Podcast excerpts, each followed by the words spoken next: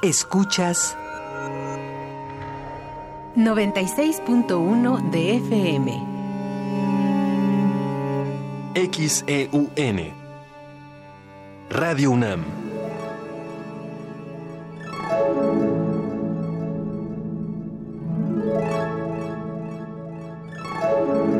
Radio UNAM. Experiencia sonora.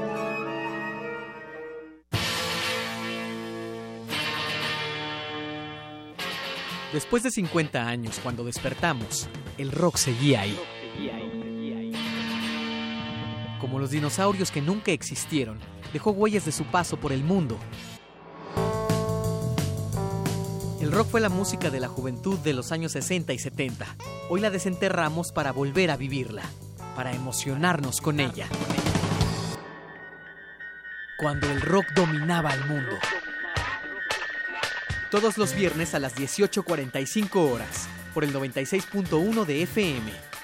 Radio UNAM, Experiencia Sonora.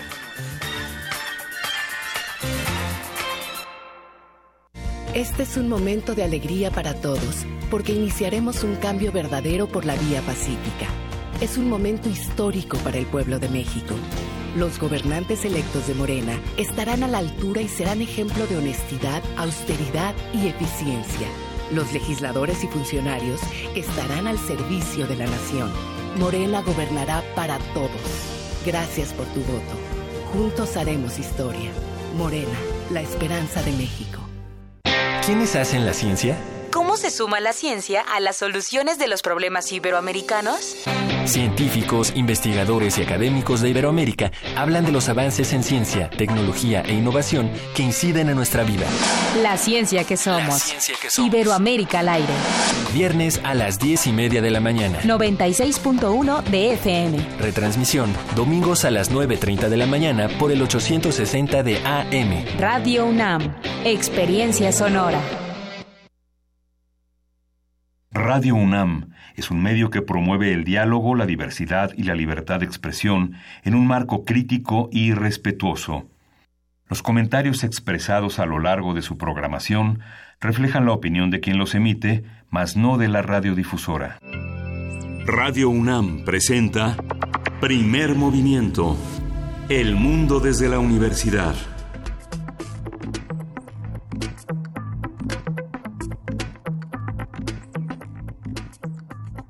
13 de noviembre, martes 13 de noviembre, y son las 7.05 de la mañana aquí en la Ciudad de México. Buenos días, Luisa Iglesias. Ni siquiera me había dado cuenta que era martes 13, Miguel Ángel Quemay. Sí, ¿Cu- 13. ¿Cuántas cosas ocurrieron el día de ayer, querida jefa de información, Juana Inés de esa? Buenos días. Buenos días, Luisa Iglesias, Miguel Ángel Quemain. Eh, sí, sucedieron muchas cosas. Sucedieron ayer justamente eh, mientras hablábamos con Eduardo Borges de Transparencia Mexicana Sí. sobre, sobre las diferentes herramientas que tiene la transparencia y cómo se pueden echar a andar. Eh, Tú hablabas, Miguel Ángel, de los exámenes de control de confianza de los policías y de cómo esto es una, es una crisis importante. Y creo que a la luz de lo que sucedió ayer ¿Lo en dices San Juan por y el bloqueo? Guatepec, eh, pues sí, realmente, ¿qué policías tenemos y cómo, cómo las vamos a reconstruir? Sí, y eh, eh, está reprobado el 75% de los policías de mayor nivel en el país, los de élite.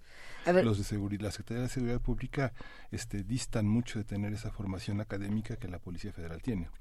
Para los que a lo mejor no están tan familiarizados con esta noticia, que a lo mejor ayer no, no sintieron el tránsito, no prendieron el televisor, no encendieron la radio y, y no sabrán mucho o bien a bien qué fue lo que pasó. Ayer desde muy temprano, yo creo que desde las 6 de la mañana, ah, quizá antes, eh, empezó este bloqueo en la carretera en eh, México-Pachuca, que bueno, eh, dejó imágenes de caos, violencia, sobre todo de la policía hacia las personas que estaban manifestándose. Justamente eh, quien, quien sale a, dar su opinión es el secretario de Seguridad Pública, Raimundo Collins, que dice que el asalto a una gasolinera fue el origen del bloqueo eh, en este espacio. Hay que revisar, hay que revisar este caso porque duró todo el día todo el día y no había una manera de mediar y de ponerse de acuerdo sin violencia. Eso es gravísimo. Eh, es, es muy interesante escuchar los testimonios. El origen fue que entraron, digamos, en el centro del conflicto está que entraron con lujo de violencia policías de la Ciudad de México al Estado de México y eso fue lo que desató, digamos, lo, que lo que le dio rienda suelta a una violencia que ahí está latente, ¿no? Que también es otro tema del que hemos hablado mucho, la, violencia de la calle y la violencia latente que, que se vive en todos los espacios del país y que se puede eh, pues como eh, que se puede conflagrar inmediatamente. Entonces, ¿qué, ¿qué, tanto las autoridades actuaron como tenían que actuar? ¿Qué tanto hay, eh, sí, casos de violencia policial? Eh, eh, ¿Qué tanto hay impunidad? ¿Y qué tanto hay una, una población que a lo mejor no está respondiendo a esta vejación, pero está respondiendo a otras sistemáticas. Entonces, ¿cómo realmente restañar ese tema? Este, no, no está nada sencillo. Sí, por supuesto, tiene que pasar por un tema de justicia, tiene que pasar por un tema, me parece a mí, de rendición de cuentas, de ver qué va a pasar. Así es. Porque si no, estos mismos casos se siguen y se siguen y se siguen dando. Sí, esa es una respuesta a más de 30 años de vejaciones a San, este, a San Juan y Guatepec. Exactamente. Y que es una, es una sociedad que se organizó por sí misma, fuera de una política de restablecimiento del tejido social, de un duelo en el que las autoridades hubieran acompañado a esa explosión que en los 80 eh, eh, lastimó tan radicalmente a San Juanico y que hoy explota. Parte de lo que piden es que se deje de criminalizar al pueblo de San Juan y Coatepec. Presentaron un pliego de 11 puntos donde se pide que se deslinde por escrito a los, a los eh, frente a los medios, a los pobladores de los actos vandálicos que fueron ejecutados por personas ajenas a la, a la población. Así es. Bueno, por lo pronto, eh, hasta aquí queda esta información. Habrá que seguir estudiando qué fue lo que pasó en estas 12 horas en la México Pachuca y, para todas las opiniones, sobre todo en esta ciudad, me llamó mucho la atención escuchar los medios, las opiniones que daban en, radio, en TV, escritas, etcétera, eh, completamente sorprendidos por lo que estaba ocurriendo en, en este espacio. Dicen, ay, 12 horas, 12 horas. Bueno, ¿cuántas horas eh, llevamos en nuestra ciudad padeciendo eh, la misma violencia? Es que nada más que aquí decimos que no está, pero es la misma violencia, es en todo nuestro país. Entonces, ¿qué vamos a hacer y cómo lo vamos a, a conversar? Quédense con nosotros, tenemos un programa llenísimo de información, muchas cosas han pasado y muchas más les vamos a comentar.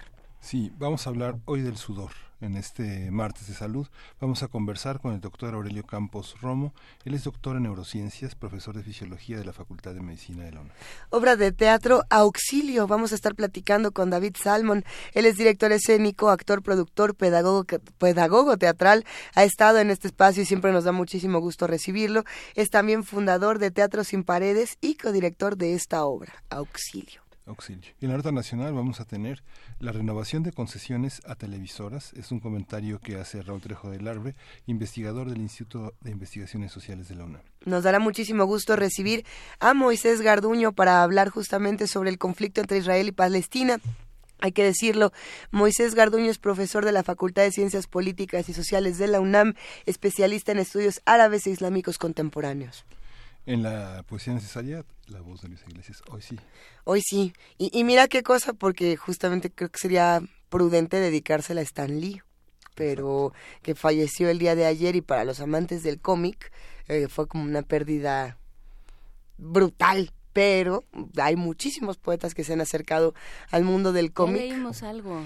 En alguna ocasión leímos a Héctor Carreto con su poema de Superman. yo estoy pensando si encontramos por ahí alguno de, del hombre araña. Estoy segura de que lo podremos encontrar. Porque justamente lo que se decía de Stan Lee es, eh, le dio dimensión humana a estos superhéroes. Entonces, de pronto parecía que estabas leyendo a Yolanda Vargas Dulce, pero no. No, era el hombre araña. Stanley se merece. Todos sus dramas, que si el traje, que si no el traje, que si la chica, que si no la chica, que si le se le moría el tío, que se le moría la tía. que Es que es eso, pero no solo drama. Eh, había toda una nueva imaginería y todo un, nuevo entramado para estos personajes. Y siempre estaremos agradecidos los que somos eh, cariñosos con el cómic, al, al trabajo de Stan Lee. Sí, por supuesto que pues también tuvo muchos problemas y muchas controversias, ¿no? Con su, con su propia persona, pero creo que será tiempo de poesía necesaria para discutirlo, porque tenemos también una mesa importante. Vamos a tener una mesa sobre la evaluación del TRIFE. Vamos a conversar con el doctor Alberto Asís Nasif, quien es investigador del CIESAS, es especialista en temas de democracia, procesos electorales y análisis político. Vamos a tener también en, eh, al doctor Horacio Vives, licenciado en Ciencia Política por el Instituto Tecnológico Autónomo de México y doctor en Ciencia Política por la Universidad de Belgrano vamos a tener una, una, grata conversación con ellos. ¿eh? Así que hacemos esta invitación para que se queden con nosotros de 7 a 10 de la mañana y empezamos con un poco de música, Miguel Ángel. Vamos a escuchar eh, de, de Tonina Zaputo, quizá, quizá.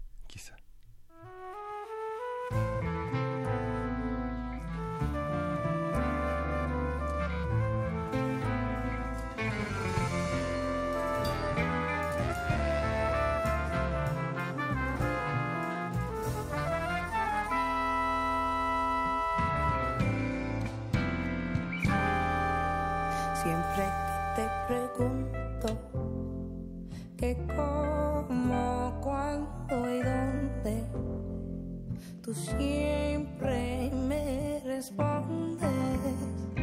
Quizás, quizás, quizás. Y así pasan los días y yo desesperando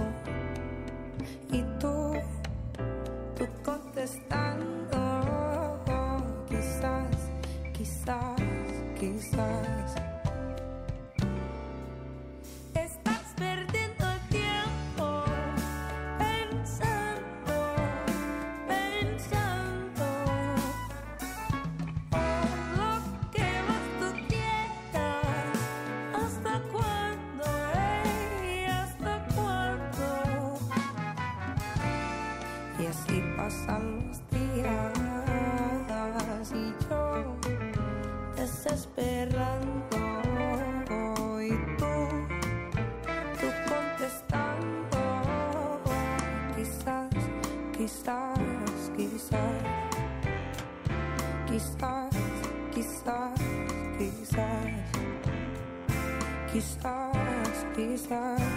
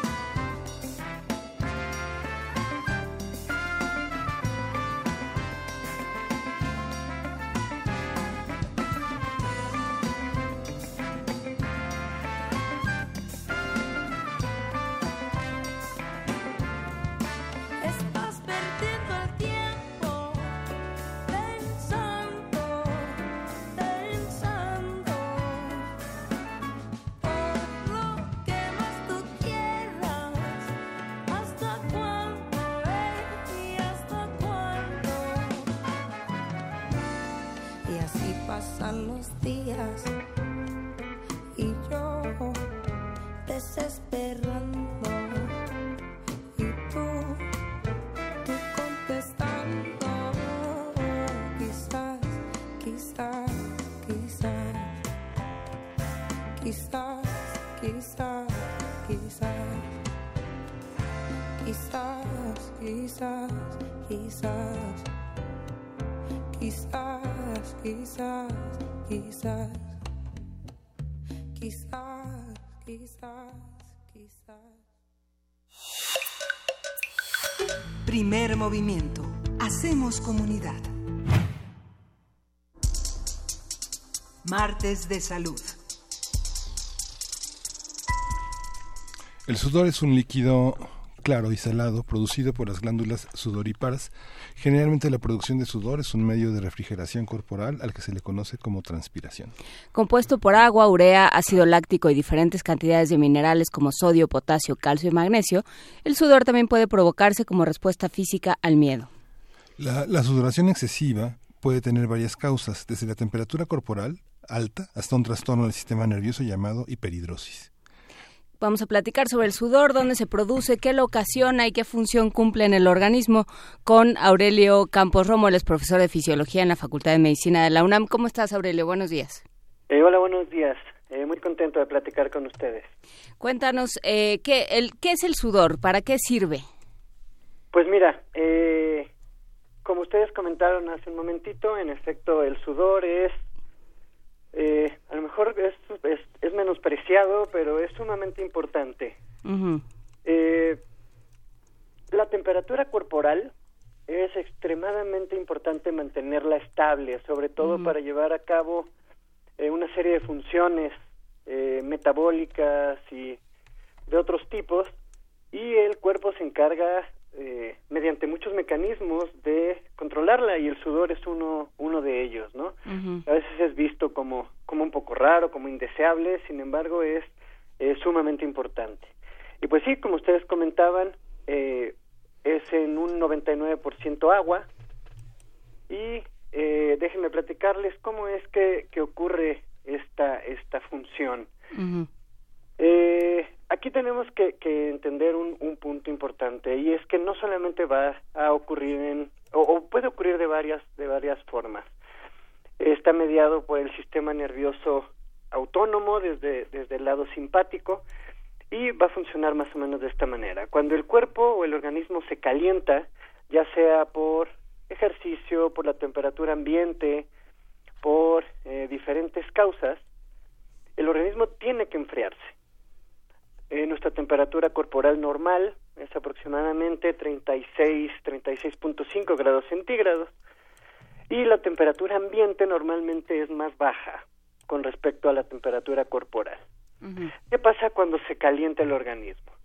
El sistema eh, nervioso simpático lo que hace es que vasodilata la, eh, los vasos o las venas, las arterias de la superficie del cuerpo, llevando la sangre hacia la superficie y eh, el sudor lo que va a hacer es que va a mojar la superficie del cuerpo de tal manera que el intercambio de temperatura del organismo o de la sangre propia con el medio ambiente se haga más importante y haya una liberación de, de calor desde el organismo hacia el medio ambiente.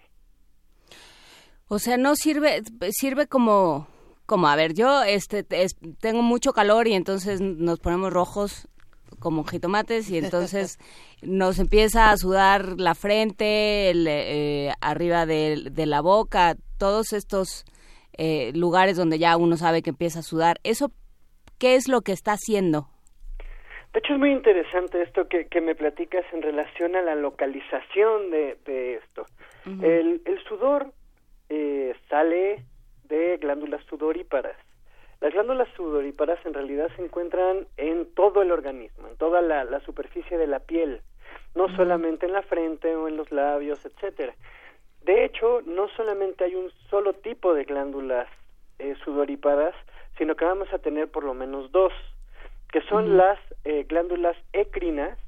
Estas son las que eh, principalmente se encargan de la regulación de la temperatura y se encuentran prácticamente en todo el organismo, en toda la superficie del cuerpo y nos van a ayudar para eh, mantener hasta cierto punto húmeda la piel para que podamos regular la temperatura. También vamos a tener otro tipo de glándulas que se llaman apócrinas. Estas principalmente se activan en, en la pubertad y se encuentran sobre todo en las axilas y en las ingles. Y eh, lo que secretan sí es sudor ambas, aunque pueden ser un poquito diferentes. Entonces, eh, la, la, la causa de que empiece a ocurrir esto no solamente es desde la perspectiva de la regulación eh, de temperatura, también obedece a otro tipo de situaciones que van a estar relacionadas siempre con eh, con un sistema de estrés o de prepararnos para mm, correr o pelear, digamos, que es el sistema nervioso simpático. Por ejemplo, en otras eh, causas como la ansiedad o simplemente estemos nerviosos, estemos frente a una audiencia, dando una conferencia, sentimos esta ansiedad, este nervio, esta respuesta emocional a una situación y también nos prepara de alguna manera con el sudor. ¿No? Nos prepara para mantenernos en una temperatura adecuada y bueno, eh, hay otro otro tipo de de situaciones que son quizá menos estudiadas o quizá menos eh, tratadas que tiene que ver con el olor corporal, con las ferormonas, con un montón de otras cosas que también provienen de, del sudor. Bueno, entonces sirve, eh, sí, un poco, eh, sirve sobre todo para regular temperatura, pero se ha visto, eh, digamos, en esta sociedad moderna donde querríamos de pronto que todos fuéramos de plástico como Kenny Barbie. Sí, que nadie huela, que, nadie, huela, que nadie emita, que nadie supure, que na- nada, ¿no? Sí. Y entonces se han buscado todas estas, eh, el sudor ha sido como el enemigo a vencer de muchas formas. Eh, y, y entonces empiezan a salir estas eh, curas, ¿no? Eh, con todas las comillas del caso, donde eh, te inyectan, donde te- los hay unos desodorantes que son como este como si te enmicaras todo y entonces ya nunca más vuelves a sudar. ¿Qué pasa con eso? O sea, ¿qué le estás haciendo a tu organismo si haces eso? ¿O, o es inocuo? Eh, mira, normalmente eh, este tipo de medidas, eh, vamos a hablar primero de, de este asunto del olor o de la parte higiénica que, que se asocia con, con el sudor. El sudor, como, como les platico, es una función del organismo eh, fundamental, fundamental para para mantener el, el organismo en condiciones óptimas, con una regulación de temperatura, para que los procesos metabólicos se lleven a cabo de forma correcta. ¿Qué pasa con eh, este sudor que, que asociamos con falta de higiene, con olor, con todo esto? En teoría, el sudor, en general, el que produce las células écrinas, no tiene aroma. No tiene Ujú. aroma, es 97%, 99, perdóname, eh, por ciento agua. Y eh, no tiene aroma, en realidad nada más eh, nos va a ayudar para mantener eh, húmeda la piel y que podamos regular la temperatura. Con respecto al otro tipo de glándulas, las eh, apócrinas, estas sí tienen una secreción un poquito, no solamente es agua y sales, que es lo que habíamos platicado al principio, sino que también tienen un alto contenido de eh, eh, lípidos y, perdóname, lípidos y proteínas, lo cual eh, en, en sitios como las axilas, por ejemplo, que son sitios que tienen fricción, que son eh, no muy ventilados en términos generales, se eh, en nuestra piel, en toda la piel tenemos eh, una considerable cantidad de bacterias, pero particularmente en regiones como las axilas y las ingles se acumulan más. Y estas, eh, este producto que, que sale, que no es solamente agua, particularmente de estas glándulas, resulta un alimento muy eh, bueno para estas bacterias. Y entonces las bacterias se comen este, eh, este sudor que viven de por sí en, nosotros, estas bacterias, y es lo que puede llegar a generar el, el mal olor. Entonces, si nosotros estamos hablando de los desodorantes, antitranspirantes, etcétera, que nos ponemos en las axilas o, o un poquito de perfume para disfrazar el olor, en realidad no tienen ninguna consecuencia en, en, en, en términos médicos, digamos, ¿no? O sea, pero a ver, te, te voy a detener. Uno va a, este, uno está en medio de una fiesta, va a la pista de baile y en ese momento aprovechan todas las bacterias. En ese momento en el que uno está este, brincando sin parar, ¿es cuando aprovechan las, las bacterias o cómo? No, no, las bacterias viven en nosotros todo el tiempo. Ajá. Y no, y, y no necesariamente es en ese momento. De hecho, cuando el sudor es muy abundante, es menos eh, oloroso. En realidad, también cuando se seca, cuando eh, se evapora, es cuando empieza a oler más.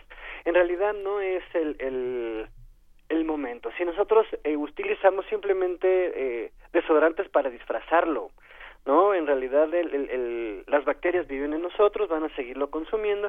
Sí es importante, por supuesto, tener un aseo importante de esas regiones, ¿no? Particularmente axilas e ingles, y minimizar el, la cantidad de, de bacterias para que no haya eh, un olor excesivo.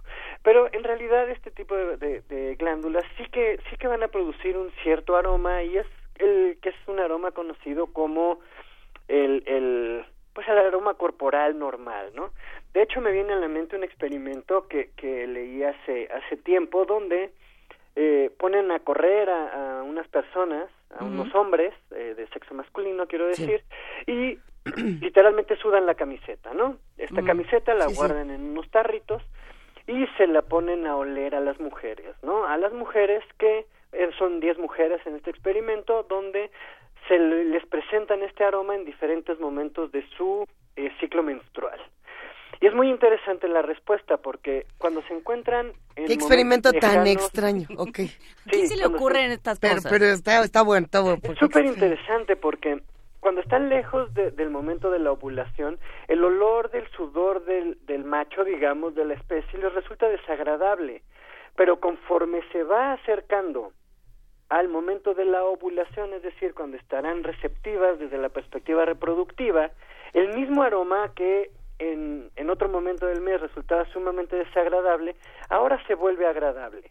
¿Por qué les cuento esto? Porque el aroma del sudor en realidad es el aroma corporal y contiene ferormonas que eh, inconscientemente nos van a, eh, a tener cierto apego y cierta afinidad por ciertas personas. Entonces, en este caso, este aroma que podía resultar desagradable en un momento, en otro momento resulta agradable y entonces el macho que en ese momento es apto para eh, reproducirse resulta que es atractivo, ¿no? Entonces, en realidad el aroma del sudor pues es muy dependiente también de otras cosas, ¿no? De, de, estas situaciones que son como más esenciales, más instintivas de, de, de nosotros como mamíferos. Se dice que el rechazo entre las personas tiene que ver con el, el, el olor de nuestro miedo, ¿no? El, la, es a todo, ¿Cómo, todo, cómo, cómo? todo todo lo que tememos, este también se se representa a través de los olores, ¿no? que es una, una parte que tiene que ver con la, la presencia del vello, el uso de antitranspirantes, de desodorantes, que, que, que, pues que son distintos, ¿no? Hay personas que sufren mucho por, también por la dieta. Uno cambia de latitud y cambia de olor. Digo, si uno empieza a comer miel, yogurts, especias, cambia el olor. Este, a diferencia del ajo, la cebolla, este, el café, que cambia también el olor corporal, ¿no?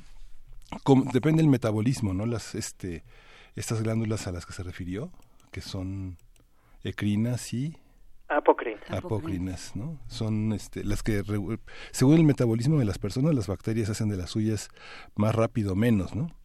Pues en realidad eh, más bien va a depender de cómo nos deshacemos de las cosas que ingerimos. Normalmente eh, cuando nosotros comemos eh, cualquier producto, cualquier cosa, pues eh, nos quedamos en el organismo con pues con estas, eh, con, con sus partes, digamos, ¿no? Y hay en efecto alimentos que son muy particulares y que finalmente eh, empiezan a formar parte de nuestra agua, digamos, ¿no? Del agua de, de nuestro cuerpo se pueden diluir, particularmente aquellas que son solubles en agua, y finalmente pues nos deshacemos de ellas de diferentes formas, no solamente eh, a través de la orina o de las heces, sino que también podemos deshacernos de ciertos productos a través del sudor. Entonces, como dices Miguel Ángel, es, es, es cierto que dependiendo lo con lo que nos alimentemos, también va a ser eh, lo que nosotros vamos a transpirar o cómo vamos a estar transpirando. Y esto no, no es sorpresa, ¿no? También... No, bueno, cualquiera que ha visto a un amigo después de una borrachera sabe que eso Sí. es cierto. Exactamente. O después de una buena pasta, ¿no? Que Sí. también vamos a tener este eh, un aroma diferente, ¿no? Un aroma especies, un aroma ajo, en fin, es verdad. A ver, pero eh, eso no quiere decir que entonces si yo me dedico a comer eh, fresas, Vas eh, a oler como moras, Rosita Fresita. y- exacto. ¿Cuál es la alimentación correcta para tener, digamos, y no digo para oler rico, porque no se trata de eso, sino No, no. para realmente oler a lo que tendríamos Pues que es oler que hay que- naturalmente y ya? No, es que no hay ese- O Es que eso no, no hay. bueno, es que olemos a lo que tenemos que oler la- naturalmente, en realidad. Es eh, una huella digital. Sí, claro, y, y va a depender del día, ¿no? Va a depender de lo que hayamos comido en ese momento. Y estoy, eh, eh, esto es verdad que es muy sutil, ¿no? Dependiendo, si comemos cosas que, que su, compo, su composición no se diluye, etcétera, pues en realidad van a, a, a tener una contribución muy ligera a nuestro aroma, ¿no? Hay, hay productos particulares que se disuelven y que eso sí que van a, a hacer. Y bueno, esto tiene mucho que ver también con la sensibilidad del olfato, más allá de realmente que sea solamente el olor. Es decir, si olemos a café o a ajo, es un olor muy particular, muy penetrante, muy intenso. No, no así como un olor frutal que puede ser un poquito más sutil. ¿No? Entonces, en realidad, eh, no, no, no, vaya, es, es, es sutil. Tampoco es que vayamos por el mundo oliendo al plátano que desayunamos, ¿no? A ver, ¿qué pasa? Eh, dos preguntas de, de los este de, de los radioescuchas. Plantas de los pies, ¿por qué sudan las plantas de los pies y por qué hay esta cosa del olor eh, penetrante de los pies de ciertas personas? ¿Y qué y por qué sudamos frío? Pregunta Carmen. Valencia. Creo que son preguntas extremadamente interesantes. Eh, voy a empezar primero con la de las plantas de los pies y las palmas de las manos, ¿no? Son sitios que eh, su sudor o su transpiración se asocia mucho con eh, eventos de ansiedad, con eventos de nerviosismo, con eventos de este tipo. Y en, en- ahorita en un momento voy a juntar estas dos situaciones con respecto al sudor frío, que es sumamente eh, interesante. Y tiene que ver justamente con, con esta situación del sistema nervioso autónomo en su eh, versión simpática, ¿no? ¿Qué significa esta parte simpática? Es la que nos prepara o no o se echa a andar o predomina cuando nosotros estamos en peligro, cuando nos sentimos en peligro o cuando tenemos que responder de una manera que decimos de correr o pelear. Ese es el sistema que va a predominar, se acompaña con taquicardia, se acompaña con otras cosas. Ahora, ¿qué va a pasar desde la perspectiva, eh, digamos, emocional? Cuando nosotros eh, eh, tenemos ansiedad y lo voy a lo voy a llevar a lo que vimos no en la primera parte de la charla yo les platiqué que qué pasa cuando el cuando el cuerpo se calienta cuando el cuerpo se calienta tenemos que enfriarlo de alguna manera. Ahora qué pasa cuando nosotros tenemos esta percepción de peligro el sistema nervioso entiende esta situación como que voy a correr o pelear lo que es igual a me voy a calentar. El sistema ya lo, lo predice, digamos, y dice, en el momento en el que yo me eche a correr o me ponga a pelear, yo voy a calentar el cuerpo. En ese momento el sistema nervioso se da cuenta de esta situación, lo anticipa y entonces empezamos a transpirar en eh, un anticipo de esta situación peligrosa que nos va a hacer, pues ya sea golpear a alguien o salir corriendo, ¿no? Dependiendo lo, lo peligroso que, que estemos hablando.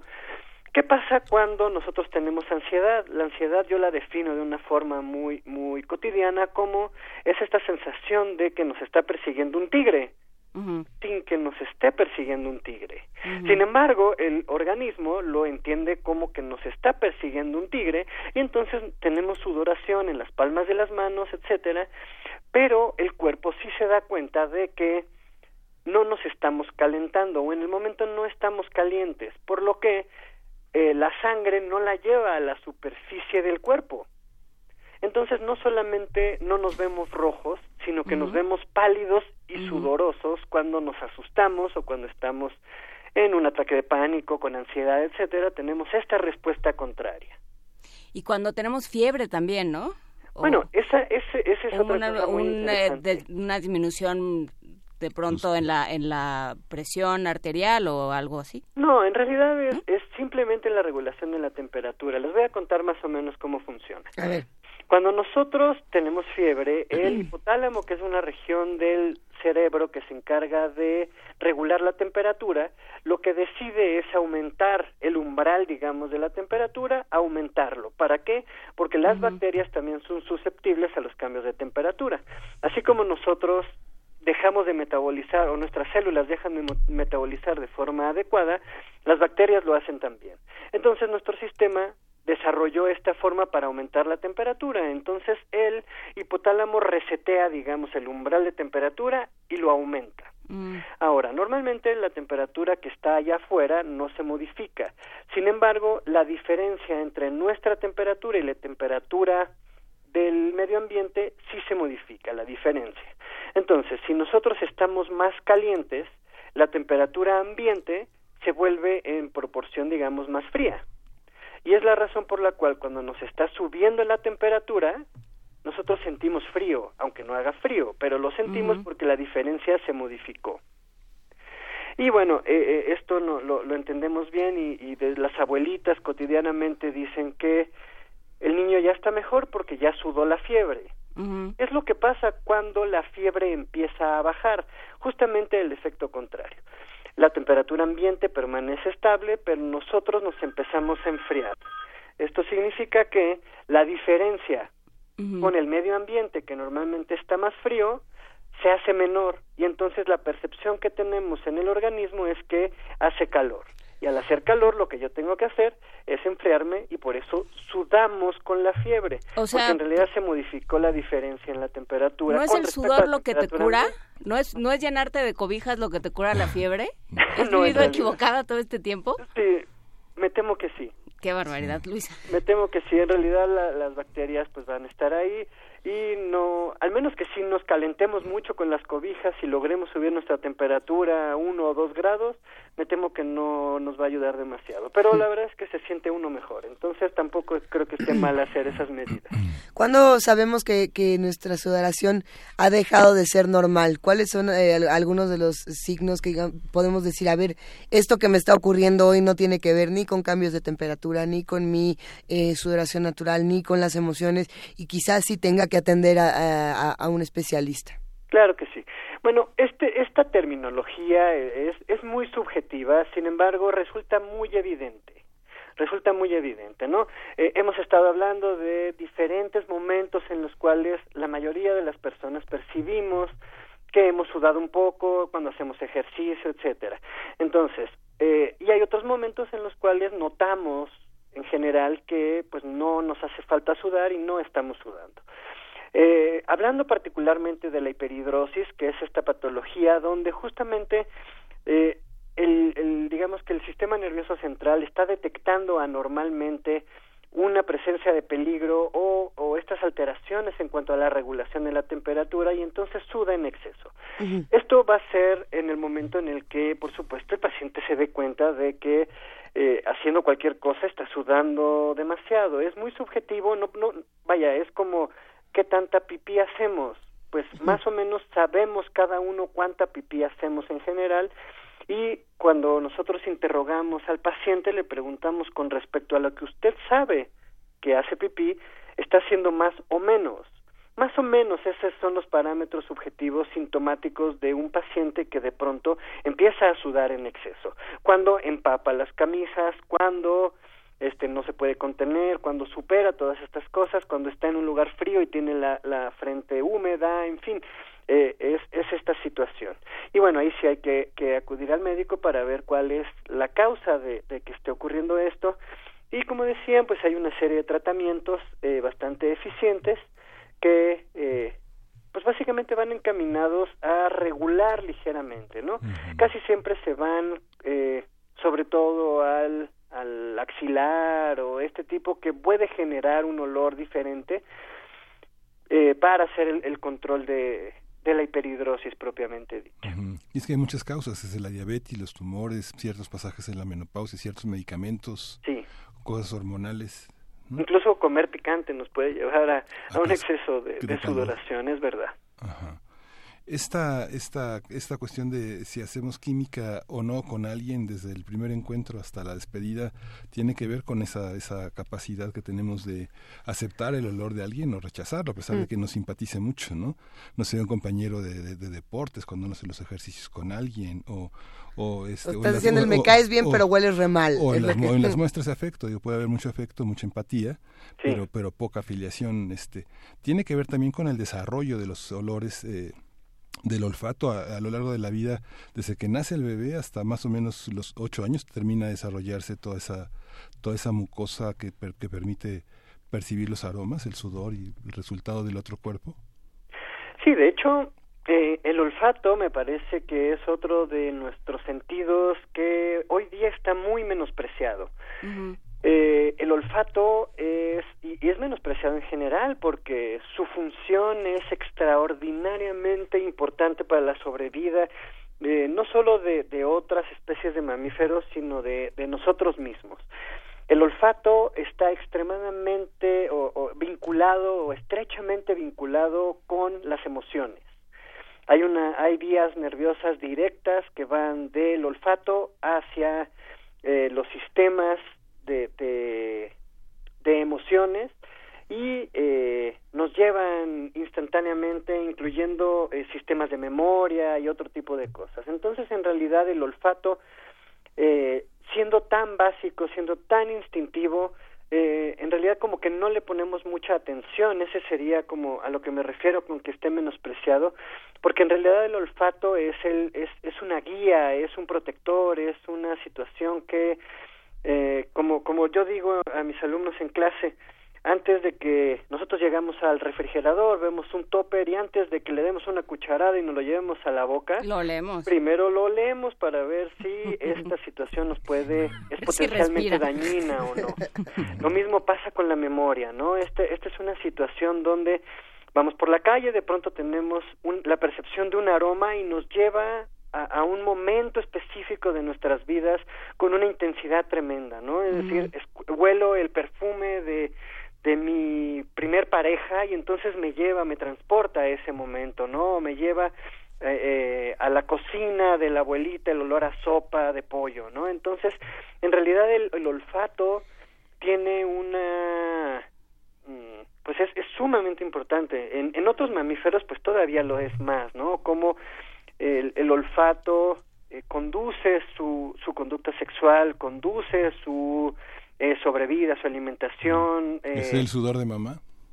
de sí de la pareja y de etcétera no y, y esto que dices de la química pues no es más que eso sí sí tenemos que tener cierta afinidad porque mm, si algo no no nos resulta agradable pues no podemos estar este conviviendo cotidianamente con, con esta otra persona, ¿no? Sí, sí tiene un contenido emocional tremendo el olfato. A ver, y ya para, para terminar, hay dos preguntas que tienen que ver con esta idea de que, de que el sudor, de que la liberación de sudor, o la, la producción de sudor más bien, es, eh, es benéfica, ¿no? Por un lado, los temazcales, los baños de vapor, y por el otro, esta idea de la gente que se, que se pone distintos aditamentos, ya creo que ya no se hace, pero se hacía mucho, ¿no? Como para bajar de peso.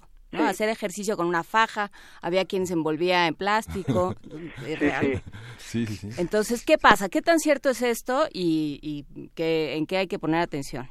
A ver, en, en relación a, tu, a la segunda pregunta con respecto al ejercicio, etcétera, y lo voy a vincular también con la primera. Finalmente, lo, lo, lo que estamos haciendo en ese momento es deshacernos del agua. ¿De acuerdo? Cuando aumentamos la sudoración, eh, aumentando la cantidad de ropa que nos ponemos encima o estas fajas, plásticos o cosas que, que la gente se pone, en realidad lo único que estamos haciendo es deshacernos de agua. Si en ese momento, eh, justo después de hacer ejercicio y perder mucha agua, nos pesamos, podemos tener esta esta falsa sensación de que hemos perdido peso. Y sí habremos Pues sí, perdido perdimos, peso pero- pero lo vamos a recuperar la próxima vez que nos tomemos un vaso de agua es decir justo bajándonos de la tristes. báscula que estemos muertos de sed y bebamos eh, agua vamos a recuperar ese ese peso. No no no tiene que ver en realidad el aumento de la temperatura corporal con eh, con la cantidad de peso o de grasa que vamos a estar perdiendo durante el ejercicio. Eso, eso es un, un mito que, de hecho, ya se ha abandonado en efecto, como tú bien dices. Y bueno, ¿qué va a pasar con eh, estos baños o estas, estas terapias que se han utilizado desde hace muchísimo tiempo? Sí es cierto que lo que hacen es someternos a una temperatura caliente. ¿Qué pasa cuando el cuerpo detecta eso? Pues nos trata de enfriar y entonces vamos a perder el agua. Como yo les decía hace un momento, cuando nosotros ingerimos cualquier cosa durante el día, durante la vida, etcétera, eh, esto empieza a formar parte de nuestro organismo. Por el sudor, así como por la orina, como por cualquier cosa, incluso por la, re- la respiración, nosotros vamos a estar perdiendo cosas.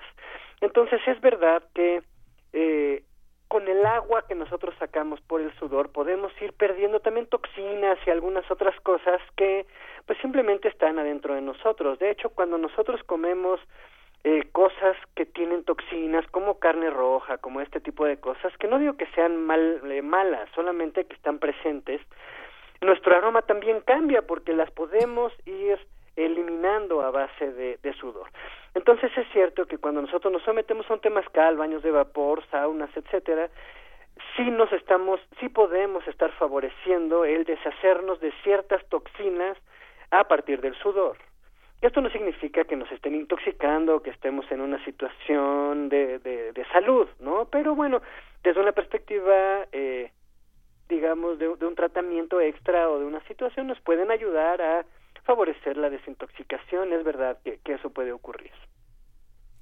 Pues bien, con esto nos vamos a quedar por el día de hoy y todos muy eh, interesados. Eh, creo que además hay como un reflejo involuntario en el que todos nos acercamos lentamente a nuestra axila a ver cómo nos está yendo por ahí de las 7 de la mañana con 46 no, y, y minutos. por ahí de las 10 que salimos No. de aquí, que esto, esto sí es como, como Radio Tuxtla, todo aquí adentro. No, pero es un verdadero placer y más para hablar de temas como estos que muchas veces no se tocan en la radio y que no se tocan en ninguna otra parte por el, el- el pudor que tiene y que le deberíamos de quitar porque es todo conciencia. Eh, muchísimas gracias, doctor Aurelio Campos. No, es un gusto. Muchas gracias por, por invitarme. Qué divertida conversación. Vámonos con un poco de música mientras leemos todos los tweets que nos han mandado. Vamos a escuchar de Muerdo y Lola Membrillo, Semillas.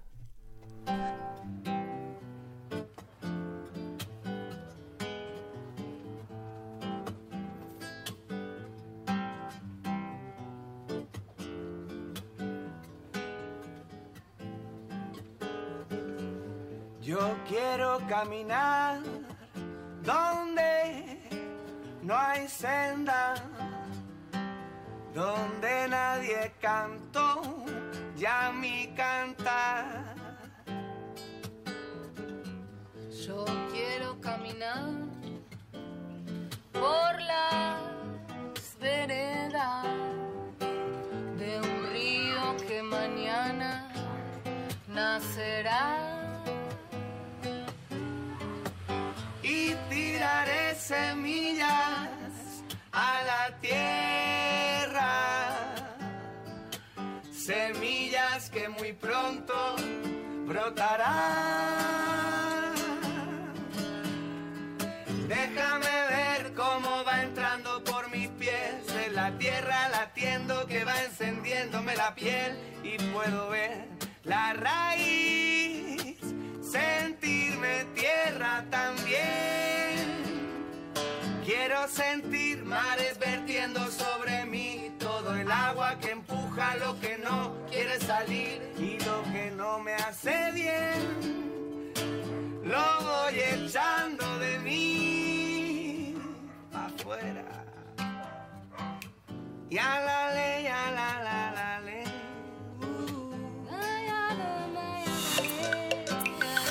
Primer movimiento. Hacemos comunidad.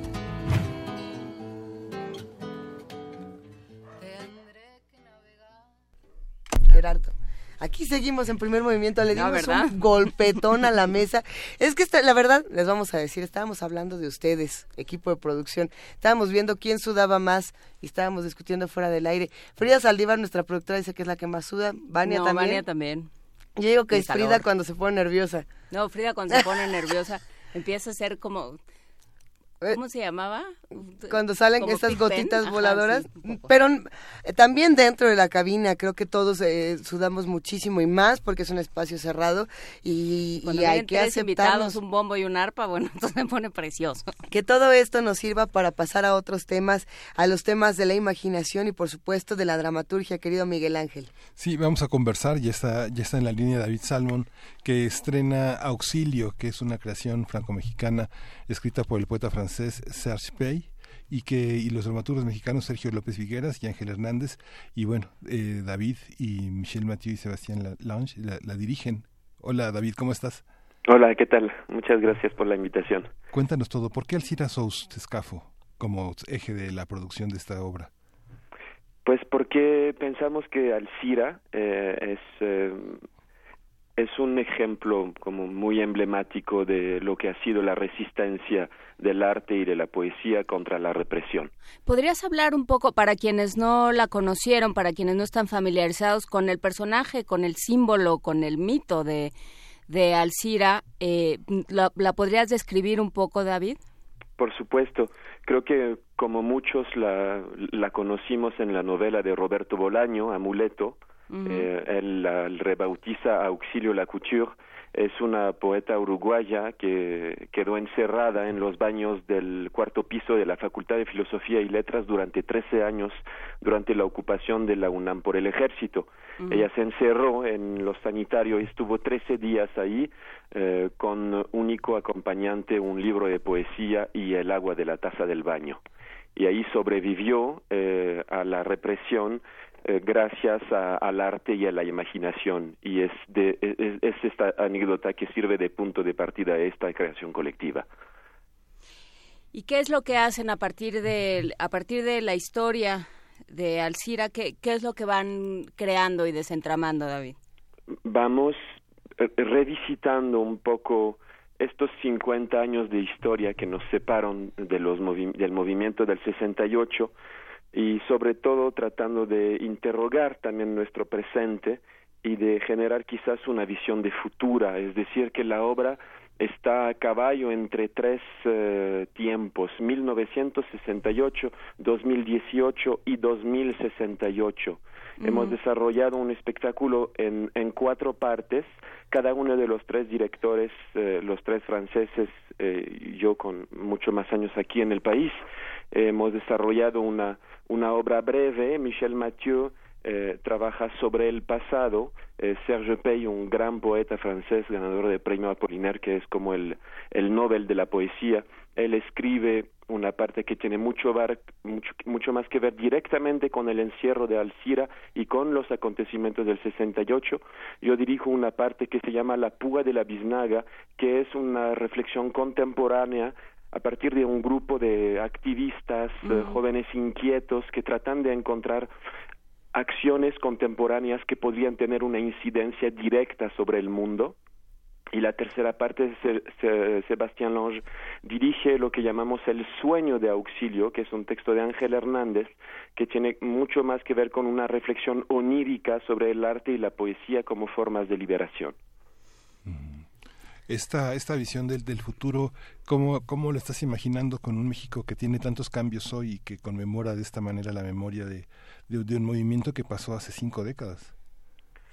Pues quizás más que contestar yo como me lo imagino y, tener quizás una o una versión, una visión apocalíptica o una visión eh, un poco trasnochada y optimista, pues, abrir los ojos en la mañana y, ver cómo está nuestro planeta no es forzosamente uno de los actos más alentadores a veces que existen, pero lo que queremos es, es, es, darle la palabra a los aquí presentes. Lo que hemos hecho es realizamos unas cápsulas del tiempo donde invitamos a los asistentes a grabar mensajes o a escribir mensajes que serán encapsulados durante 50 años y revelados a las generaciones del 2068 como ¿Cómo nos comunicamos con los aún no nacidos? Ahí nos inspiramos del poeta, del poema de Brecht que se llama a Los que vendrán después de nosotros, mm. que ha sido realmente el punto de enlace para generar esa comunicación a distancia con los que aún no están y, y, y, que quizás eh, tienen algo que escuchar de nosotros, de cómo nos relacionamos con nuestro presente. Eh, creo que ahí es donde queremos hacer este acto eh, pues sí casi, no sé si profético y al mismo tiempo de comunicación con los que aún no, no conocemos y es, es una voluntad de regresar la palabra un poco a las personas para que ellos mismos se confronten con ese diálogo a distancia. ¿Y eh, ya presentaron algo o apenas va a ser, o sea, no, no, han, no han tenido mm. una función de prueba, digamos? Sí, sí, en mm. realidad la, la obra ya mm, eh, tuvo algunas presentaciones en el Instituto Politécnico Nacional. Es lo que es interesante es que es una coproducción del, del IPN y de la UNAM, eh, dos instituciones que trabajan de la mano en este caso para este proyecto. También la obra estuvo de gira en Querétaro y ahora digamos, eh, está en su presentación en el Centro Cultural Universitario Tlatelolco, que obviamente es altamente emblemático para este trabajo. ¿Y cuál ha sido la respuesta que han tenido justamente a este diálogo con, con, los, eh, con los espectadores, este volver actores a los espectadores? ¿Qué ha sucedido? Muy, muy poderosa, la verdad. Em, en el IPN lo interesante además es, es, dialogar con un público totalmente diferente. Estuvimos en la zona norte de la ciudad donde eh, podríamos hablar de un cuasi desierto cultural, ¿no? Pasan muy pocas cosas por allá y eso fue muy muy interesante y acabamos justo antier de terminar en Querétaro y, eh, y creo que eso hay una voluntad de interrogar nuestro pasado, pero no solamente tratar de ir un poco más allá del homenaje necesario a las víctimas del 2 de octubre, absolutamente necesario, pero tratar de entender cómo nutrimos nuestro presente y quizás nuestro futuro, no a partir de lo que, que, que, que, sucedió hace 50 años. Y ese es como el punto central, no de anclaje de esta obra que se llama Auxilio. Pues eh, será interesante. Van a van a hablar los del Politécnico diciendo que como cuasi desierto cultural si tienen este, si tienen una eh, sinfónica y tienen un montón de cosas que suceden ahí. Pero pero justamente cuándo van a ser las funciones, en dónde, eh, cómo, quién puede asistir, dónde se consiguen los boletos, todas las preguntas de comprador David. Sí, perdón, con, contesto del desierto cultural en la zona norte, ¿no? En, en el IPN, en el eh, Centro Cultural Jaime Torres Bodet, sí tratan de hacer bastantes cosas, pero en general la cultura en la Ciudad de México está muy centrada en la zona sur y centro de la ciudad, ¿no? Y en una ciudad tan inmensa creo que es importante también dialogar con otros públicos. Vamos a estar de, del 15 al 25 de noviembre en el Centro Cultural Tlatelolco es una, es una propuesta itinerante que está en distintos espacios del Centro Cultural. Los espectadores se van a mover, se van a desplazar durante la propuesta del 15 al 25 de noviembre, jueves y viernes a las 19 horas, sábado y domingo a las 18 horas. Solamente tendremos ocho presentaciones. ¿Después a dónde se van? Después tendremos cuatro últimas eh, funciones en la Facultad de Filosofía y Letras, en el anexo de la Facultad de Filosofía y Letras, en el que se llama el Foro José Luis Ibáñez.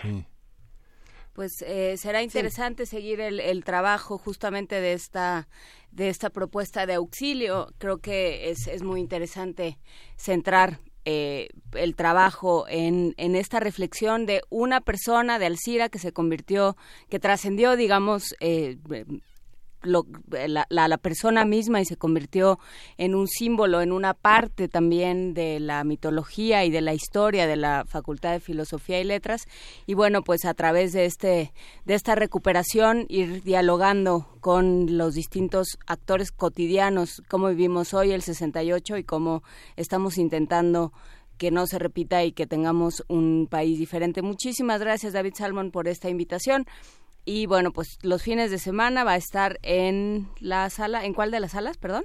Va a estar en distintos espacios del Centro Cultural Universidad Tlatelolco. La recepción del público se hará en la, en la entrada principal del Centro Cultural. Perfecto. Y ya nos está preguntando Arturo Arellanes por el, el poema Los que vendrán después de nosotros. Es de Brecht, ¿verdad? Sí, es un poema de Brecht, eh, muy, muy importante.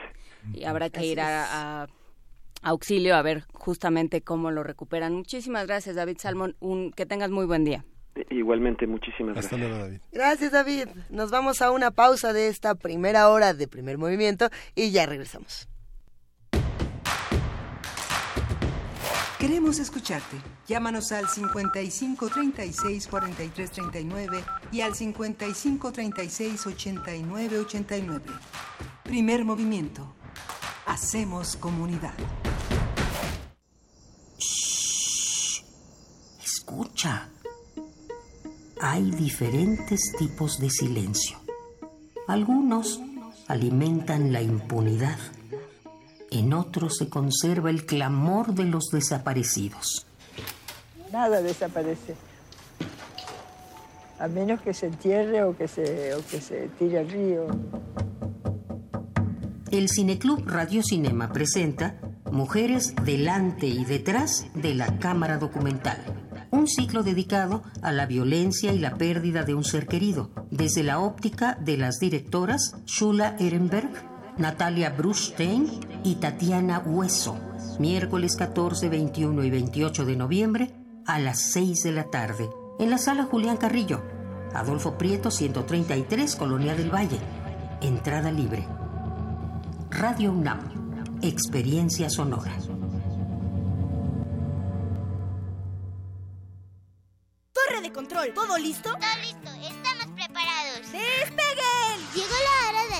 Está Consulta Infantil y Juvenil 2018. Del 17 al 25 de noviembre, asiste a escuelas, parques, módulos del INE y por primera vez de forma digital. Que ahora los más chiquitos vamos a opinar. Para mayor información consulta INE.mx. Además, juega y participa descargando las apps de la consulta. Recuerda, decir lo que piensas es tu derecho. Porque mi país me importa, todos vamos a participar. INE. El Centro de la Imagen exhibe la muestra Africaamericanos, integrada por 400 imágenes históricas de destacados archivos, así como producciones contemporáneas de más de 70 reconocidos artistas. La exhibición resalta la riqueza cultural de las comunidades afrodescendientes de 16 países de América Latina, como México, Cuba, Haití, entre otros. Africaamericanos está abierta en el Centro de la Imagen, Plaza de la Ciudadela número 2, Centro Histórico. La entrada es libre.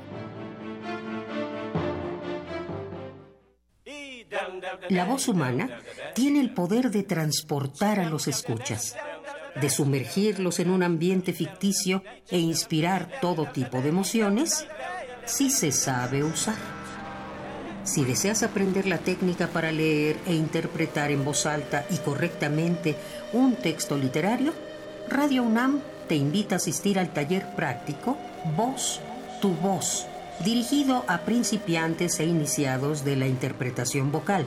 Imparte Elena de Aro.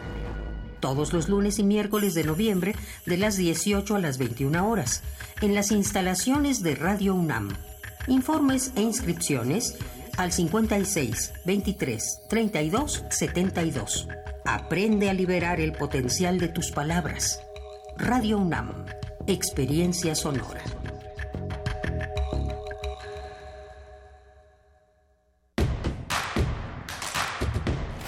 Encuentra la música de primer movimiento día a día en el Spotify de Radio UNAM y agréganos a tus favoritos.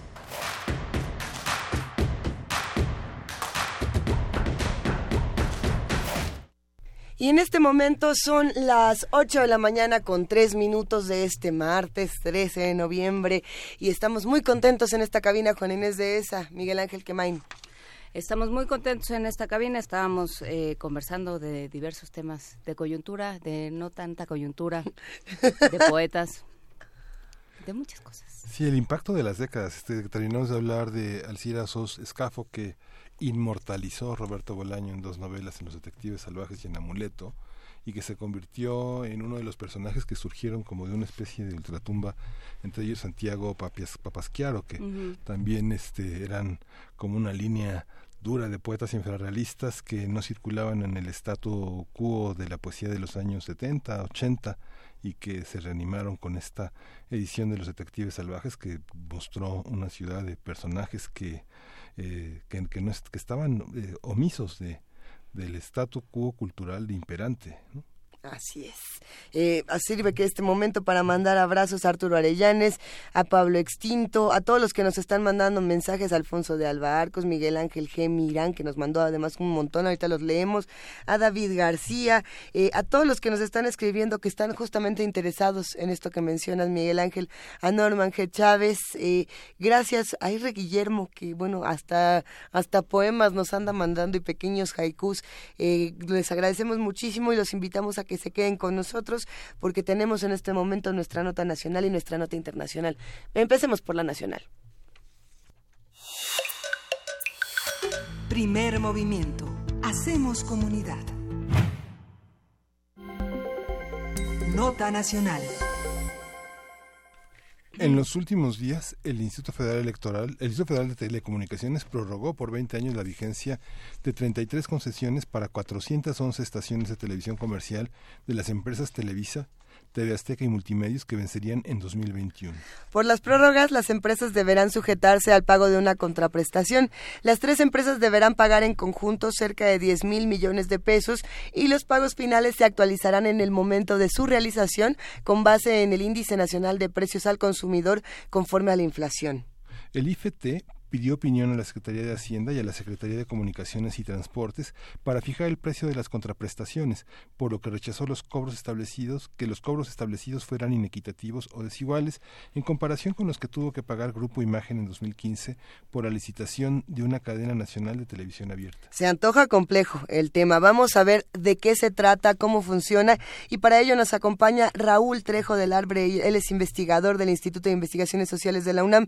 Raúl, como siempre, un gusto escucharte. ¿Cómo estás? El gusto es mío. ¿Qué tal? Muy buenos días. Muy buen día. ¿Qué implica esta renovación de concesiones? Cuéntanos, por favor. Implica que las dos principales televisoras, que son, como todos sabemos, Televisa y Televisión Azteca, tienen aseguradas sus concesiones hasta el año 2041. Hombre, menos mal. Eh, sí, hasta ahora tenían concesiones hasta el año 2021. La ley dice que las eh, televisoras o los concesionarios de radio y televisión pueden pedir la renovación de sus concesiones varios años antes. Es decir, la petición de Televisa Azteca para que le renovaran antes sus concesiones es, es legal, se ajusta a las reglas que están en la Ley Federal de Telecomunicaciones y Radiodifusión. Lo que no dice la ley es cuánto debe tardar la autoridad para responder. El Instituto Federal de Telecomunicaciones respondió a esta petición, no siempre tiene tanta presteza, con mucha rapidez, en unos cuantos meses determinaron que Televisa y Azteca han cumplido con la ley, han eh, pagado sus impuestos, han atendido las disposiciones en materia de transmisión de programas del Estado, etcétera, etcétera, y que entonces merecen tener otra vez las concesiones. Vale la pena recordar que el espectro radioeléctrico, que es el espacio donde se difunden las señales de televisión y radio, es propiedad del Estado y la autoridad, en este caso el IFT, decide a quién y por cuánto tiempo concesionárselos para la transmisión de programas de radio y televisión. Es decir, vale la pena decir que esto fue legal. Lo que no es del todo, ¿cómo decirlo?, eh, regular o es discutible más bien, es el monto de la contraprestación en sí, lo que les cobran a las empresas por utilizar este espacio. Eh, el Instituto Federal de Telecomunicaciones determinó que el precio de las frecuencias en las cuales transmiten los canales de Televisa y Azteca y además de multimedios, porque esta empresa propiedad del, del Grupo Milenio recibió otras concesiones eh, y otras renovaciones, pero son tan pequeñas que son poco significativas, mm. esas empresas tendrían que pagar por el uso del espectro eléctrico una cantidad proporcional a lo que pagaron el año pasado las empresas que compraron una treintena de estaciones de televisión. No sé si recuerdan, hubo una licitación que tuvo poco éxito y algunas empresas, incluso multimedios, compraron en distintos lugares del país varios canales. Aquí en la Ciudad de México, por ejemplo, compró un canal del Grupo Radio Centro, es un canal que tendrá que estar al aire en poco tiempo. Ese precio de esos canales vendidos el año pasado es bajo porque se trata de canales aislados. Cuando están agrupados tiene más valor. Lo que tendría que haber hecho la autoridad es cobrar estas renovación de concesiones al precio de lo que en el mercado se ha demostrado que vale una cadena nacional y la única referencia era licitación de hace tres o cuatro años cuando lo que ahora se llama cadena 3 pagó 1.800 millones de pesos por una red nacional de 123 estaciones que muchas de las cuales ya empiezan ya han empezado a funcionar. Lo que hizo la autoridad entonces, y aquí es donde está el ángulo discutible de este refrendo de concesiones, fue cobrar al precio más barato posible y no al precio del mercado. Esto sí, dicho así, suena eh, poco preocupante. Lo digo con datos. Lo que se ahorraron Televisa y Azteca al habérseles cobrado de acuerdo con el parámetro más barato fueron 1.148 millones de pesos. Esta es la cantidad que dejó de recibir el Estado mexicano por la manera como decidió cobrar el Instituto Federal de Telecomunicaciones. Estas cuentas no son mías, estas cuentas las hizo un comisionado del Instituto Federal de Telecomunicaciones, el comisionado Adolfo Cuevas Teja, que estuvo en contra de la manera como se les cobró a Televisa Azteca y que presentó un voto particular en donde él hace las cuentas. Él dice simplemente que si se les hubiera cobrado con los parámetros del precio nacional de las concesiones, tenían que haber pagado Televisa 3.900 millones de pesos tan solo por las cadenas del canal 2 y el 5 en vez de esto pagaron 3.340 millones de pesos. Y Televisión Azteca tenía que haber pagado con el parámetro adecuado 4.021 millones de pesos, en vez de eso, por las cadenas de Azteca 1 y Azteca 7, pagó 3.442. Este es, de los varios ángulos discutibles, el más inquietante en esta decisión del Instituto Federal de Telecomunicaciones. Que tiene que ver con la pues bueno, la, la, llegada de Peña Nieto a la presidencia no fue tuvo que ver mucho con eh, la incidencia de una radiodifusora, con una construcción de discurso. Este proceso electoral fue también estuvo muy pasado por por los medios de comunicación. Entonces esa es la parte que, que da que, que despierta las suspicacias, ¿no? Eh, Raúl, que, que realmente uno sabe pues ahí hay unas amistades eh, non santas, digamos. Parece una manera de agradecer, ¿no? Bueno, todo el mundo tiene amistades non santas. Sí, bueno, pero no, pero no, no les damos el dinero del Estado. Pero nosotros tomamos ese. Sí, eh, a ver, eh, eh, esto es suscitado sus casos porque estamos al fin del sexenio. eh, la verdad es que no tiene nada que ver con el fin del sexenio esta decisión porque eh, hay plazos que establece la ley eh, en mayo pasado las televisoras tendrían que haber presentado sus solicitudes y así lo hicieron. Esto depende de la fecha en la cual se vencen las actuales concesiones antes de renovarse y esto era en diciembre del año 2021. Tendrían que haber presentado varios años antes estas solicitudes de, de, renovación.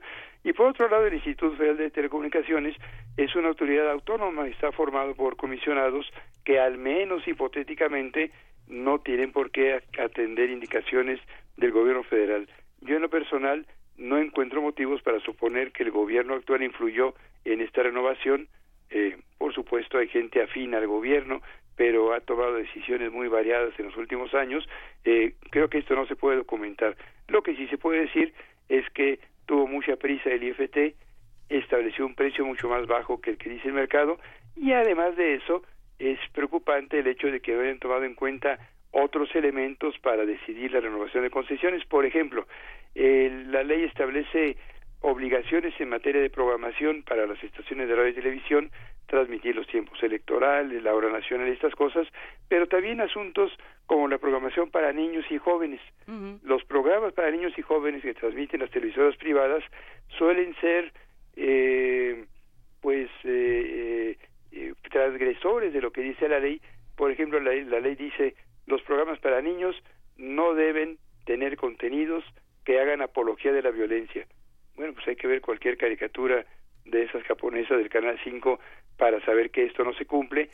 Si los comisionados hubieran decidido tomar en cuenta estos criterios, quizá tendrían que haber reconocido que Televisa y Azteca no han cumplido con la ley al pie de la letra y, la renovación de concesiones ten, podría haber tomado un sesgo diferente. Eh, otro es el asunto que mencionas de cómo ganó el presidente Peña Nieto la, eh, la presidencia hace seis años.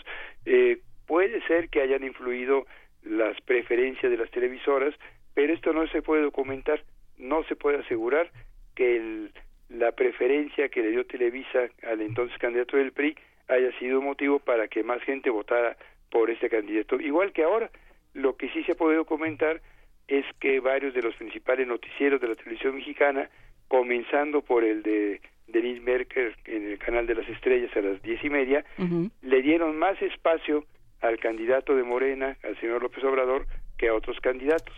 Esto está documentadísimo. Yo no puedo decir, sin embargo, que más gente votó por Morena por culpa de Televisa. Creo que la gente tiene distintas maneras de resolver su voto. Esto puede influir. No se puede saber de, si de manera concluyente. Uh. Lo que pasa, Raúl, es que bueno, te refieres a los espacios de una manera cuantitativa, ¿no? En porcentajes, pero este la revisión de una manera, digamos, este el manejo de la información, la manera de editorializar, la, la manera de, de, presentar a López Obrador en programas cómicos, de, ridiculizar algunas propuestas de Morena, de ver a los, liderazgos, establece como otras pautas que son difíciles de medir, ¿no? Son más bien para el trabajo de un intérprete, de un analista, ¿no? Más que de un estadígrafo, un bueno los, los, los analistas toman en cuenta estadísticas antes que nada en ciencias sociales y también hay margen para la evaluación discrecional. A lo mejor a algunos no les gustó el tratamiento de la figura de López Obrador en las televisoras y de todos modos ganó. Aquí tenemos una comprobación de cómo por mucho que un medio de comunicación distorsione la imagen de un personaje público y la verdad es que se burlaban de López y de todos los demás candidatos. De todos modos, la gente decide a partir de lo que viene en televisión, de lo que escucha en Radio UNAM, de lo que lee en los periódicos, de lo que conversa con sus amigos. Las personas no son autómatas que decidan a partir de lo que le dicen en televisión. Por fortuna hay muchas otras eh, formas de informarse y de socializar esta información.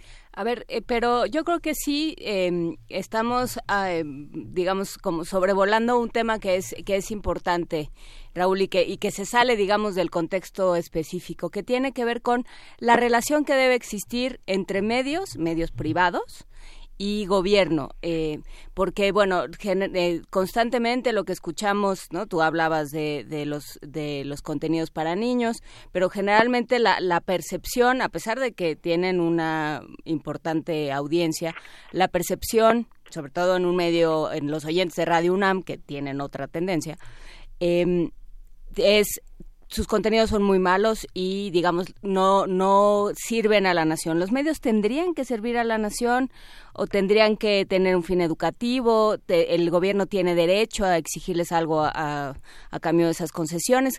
¿Cómo cómo se plantea esta relación que es muy complicada entre Estado y medios? Los medios tienen responsabilidad con la sociedad porque utilizan, estoy hablando de radio y televisión concretamente, espacio radioeléctrico que es propiedad de la nación. Y a cambio de concesionárselos, antes las concesiones eran gratuitas, ahora se paga por ellas, hay una serie de obligaciones que están en la ley, son obligaciones muy generales como esa que les mencionaba, que la programación para niños no exalte la violencia. Esto puede ser discutible, que es exaltar la violencia, eso depende de la interpretación de la autoridad, que se cumplan los tiempos oficiales, que se respete el lenguaje y no se alteren las palabras, ese tipo de cosas. Lo que no exige la ley es que los medios sean imparciales en el tratamiento de asuntos políticos. Y yo creo que está bien, porque los medios... ¿Cómo, cómo, cómo? ¿Podemos, ¿La ley uh, electoral no dice algo así? no. ¿Les tienes que dar...? Eh, no, no, no es obligatorio. Mm. La ley electoral recomienda que haya equidad en el tratamiento noticioso de la información electoral. Pero si un canal de televisión decide darle el 90% de su espacio a un candidato, no está transgrediendo la ley. Ok. Y a mí en lo personal me parece que esto es adecuado. Los medios de comunicación cumplen con obligaciones que están en la ley y aparte tienen derecho a tener el sesgo político que quieran, aunque a algunos no nos gusten esos sesgos políticos. En un periódico puede dedicar todas sus primeras planas a aplaudir al PRI o a Morena o al PAN y no por eso está transgrediendo la ley. Aquí en Radio UNAM eh, este espacio puede tener invitados que coincidan con un solo partido político y podría ser discutible porque se trata de un medio público, pero no es obligatorio que sean parejos con todos. Y, es curioso, Raúl, porque justamente eh, haciendo la reflexión de qué pasa con los medios públicos o qué pasa, por ejemplo, con Radio UNAM, eh, es muy difícil que todos los invitados estén de acuerdo en un mismo tema o en un mismo partido por la pluralidad que tiene la universidad. No es el caso de una de un medio privado donde, bueno, eh, hay una línea y las personas eligen o no a quién invitar en ese sentido. En una universidad las opiniones son mucho más diversas. Exactamente, y eh, en aras de esa diversidad no se puede pedir que todos tengan eh, la misma. Por ejemplo, Eh, hablando de un tema completamente diferente, si en este espacio se discutiera la teoría de la evolución, que hoy hay, en día hay tantos locos que hay quienes aseguran que, que las tesis de Darwin no son válidas y que eh, los seres humanos eh, fuimos creados tal y como dice la Biblia, sería discutible que la estación de una universidad le diera el mismo espacio a los defensores del evolucionismo y a los creacionistas que defienden la Biblia. Hay temas en los que es inadecuado darle la mitad de la mitad a dos posiciones o a la tercera parte si fueran tres y como estos hay dilemas que los eh, editores y directivos de los medios enfrentan todos los días en el caso de los medios públicos es deseable pero esto no lo dice la ley que haya un tratamiento relativamente equitativo con todos los candidatos y la verdad es que muchas de las estaciones públicas lo están logrando. Eh, por ejemplo, en las eh, elecciones recientes, el noticiero nocturno de Canal 11 le dio casi el mismo espacio, el que conducía hasta hace poco Adriana Pérez Cañedo, casi el mismo espacio al candidato de Morena, al candidato del PRI, al candidato del PAN. Sin embargo, el noticiero de la mañana, que en el canal no se conduce Javier Solórzano esta ahora, le dio mucho más espacio al candidato de Morena. ¿Se puede decir por esto que infringieron alguna regla? No. Hay un afán de equidad que es matizado por el interés periodístico y por decisiones de carácter editorial.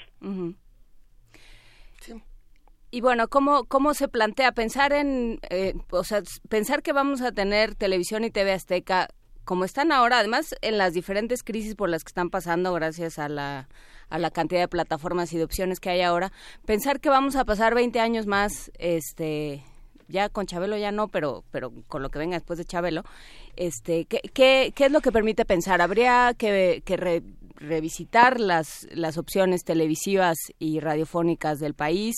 ¿Qué habría, para ti, cuál sería la, la agenda la agenda es insistir en la necesidad de la diversidad. No son solo 20, son 23 años desde ahora los que la sociedad mexicana va a tener más de lo mismo en estos canales, que son un montón de frecuencias, eh, 255 para Televisa y algo más o menos similar, eh, 179 para Televisión Azteca. Son muchísimas frecuencias. Lo que la autoridad tendría que haber hecho es discutir si la necesidad de diversidad en la sociedad mexicana en materia de televisión ameritaba o no esas renovaciones, pero ya la renovaron y yo me temo que esto ya es perfectamente legal, aunque sea política y éticamente discutible. También hay que reconocer que la televisión abierta se ve cada vez menos. Está por un lado la competencia de las plataformas en línea como Netflix y Amazon y ese tipo de cosas. Hay mucho más contenidos en YouTube y en otros espacios. Cada vez más menos gente ve televisión abierta pero todavía, puesto que en México tenemos fácilmente 45 o 50 millones de personas que no tienen conexiones regulares a Internet, todavía hay zonas importantes del país que dependen para información y entretenimiento de la televisión abierta. ¿Qué hay que hacer? Pues yo diría diversificar en lo que se pueda. Todavía hay muchas frecuencias sin asignar. Ayer mismo el Instituto de Telecomunicaciones anunció que el próximo año habrá más licitaciones de televisoras y radiodifusoras. Sería muy importante aquí que tuviéramos medios públicos de a de veras. Con esto quiero decir que sean financiados con ¿Cómo, cómo, cómo? Lo digo eh, de esta manera. Muchas veces a los medios públicos se les confunden con medios oficiales. Ah, sí, sí. Hay medios financiados con recursos del Estado, con estos impuestos, pero que funcionan de acuerdo con los humores y los intereses del gobernador en turno, del secretario de Estado o de la presidencia de la República. Esos no son medios públicos de acuerdo con los parámetros internacionales. Los medios públicos tienen que tener recursos fiscales, pero independencia respecto del gobierno en turno. Y hoy en día creo que es muy preocupante la tendencia anunciada por el próximo gobierno para concentrar a los medios públicos. Yo supongo que Radio UNAM seguirá siendo una estación independiente, estoy seguro, porque está manejada por una universidad autónoma, pero ¿qué pasaría si Radio Educación, que acaba de ganar su frecuencia en FM aquí juntito a la de Radio UNAM, y creo que hay que congratularnos por ello, si, si Radio Educación, la, el canal 11 del Poli, si la radiodifusora del Politécnico, si las estaciones del IMER que ahora son manejadas de manera diferente, son concentradas por un solo organismo, como han sugerido algunos operadores del próximo gobierno. Claro, que ahí eh, es mucho más interesante, podría llegar a ser más interesante un esquema como el de otras radios públicas que en otros países que las pagan los mismos radioescuchas, que cada una vez al año hacen colectas y dicen llame aquí y haga una donación para que podamos seguir teniendo trabajo. Eso eh, funciona para estaciones privadas, eh, pero la verdad es que todas estas, incluyendo Radio UNAM, las pagan los radioescuchas, se pagan con los impuestos de la gente y ya que se pagan con impuestos de la gente, no es pertinente que sean, que obedezcan a una línea editorial que atienda al interés de una sola fuerza política. Eso es lo preocupante ahorita con los medios públicos. Eh, la tendencia del próximo gobierno es la de agrupar eh, a dependencias en todas las áreas que ahorita están eh, disgregadas por razones muy diversas. Hay una tendencia al control y a colocar bajo un solo mando a instituciones y secretarías y, y organismos eh, públicos que se encuentran de manera separada hoy en día por razones muy diversas. Lo mismo puede ocurrir con los medios públicos.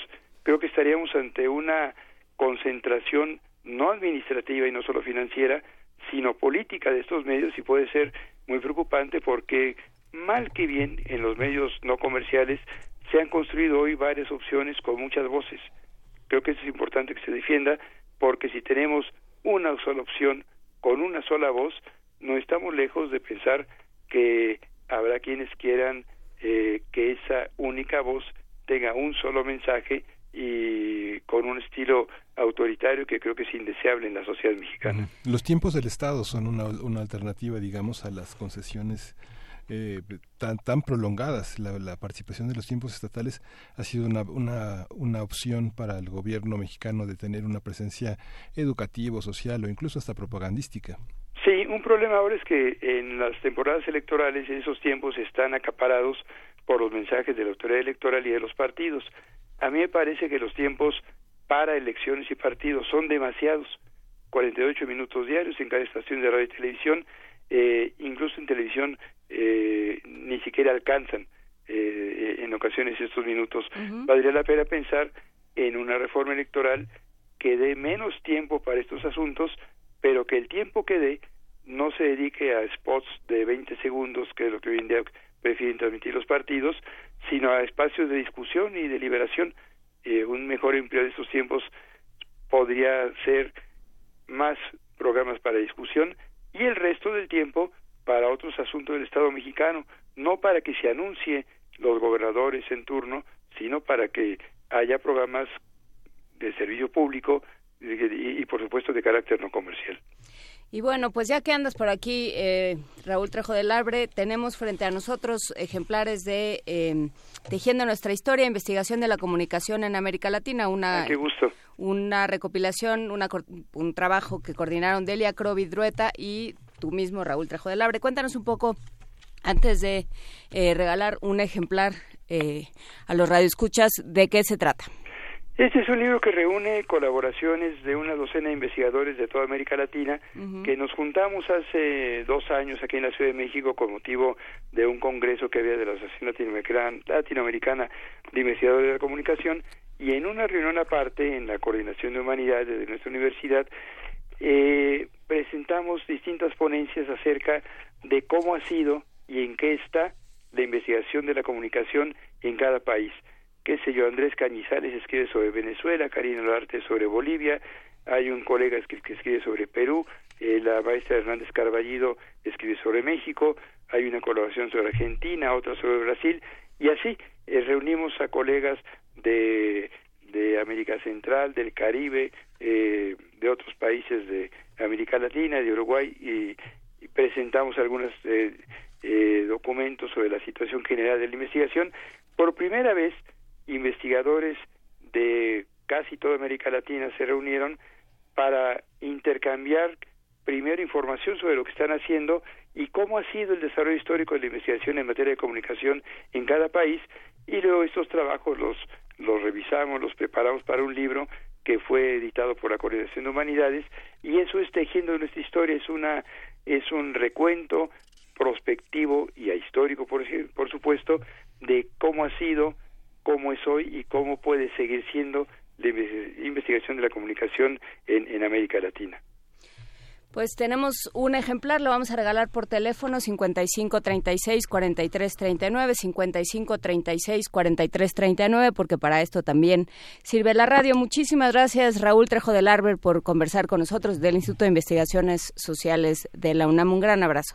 Me da mucho gusto siempre estar en Radio UNAM. Muchas gracias por interesarse en estos puntos de vista. Muy buenos días. Gracias, Raúl.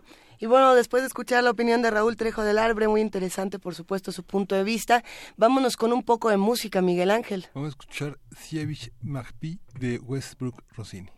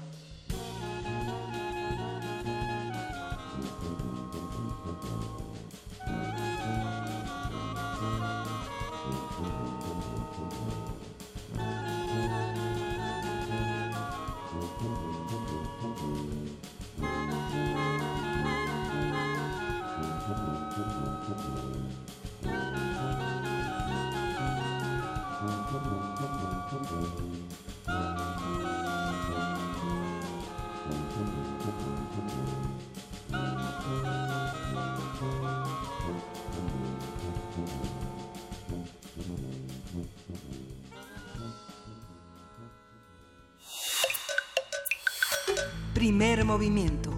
Hacemos comunidad. Nota Internacional.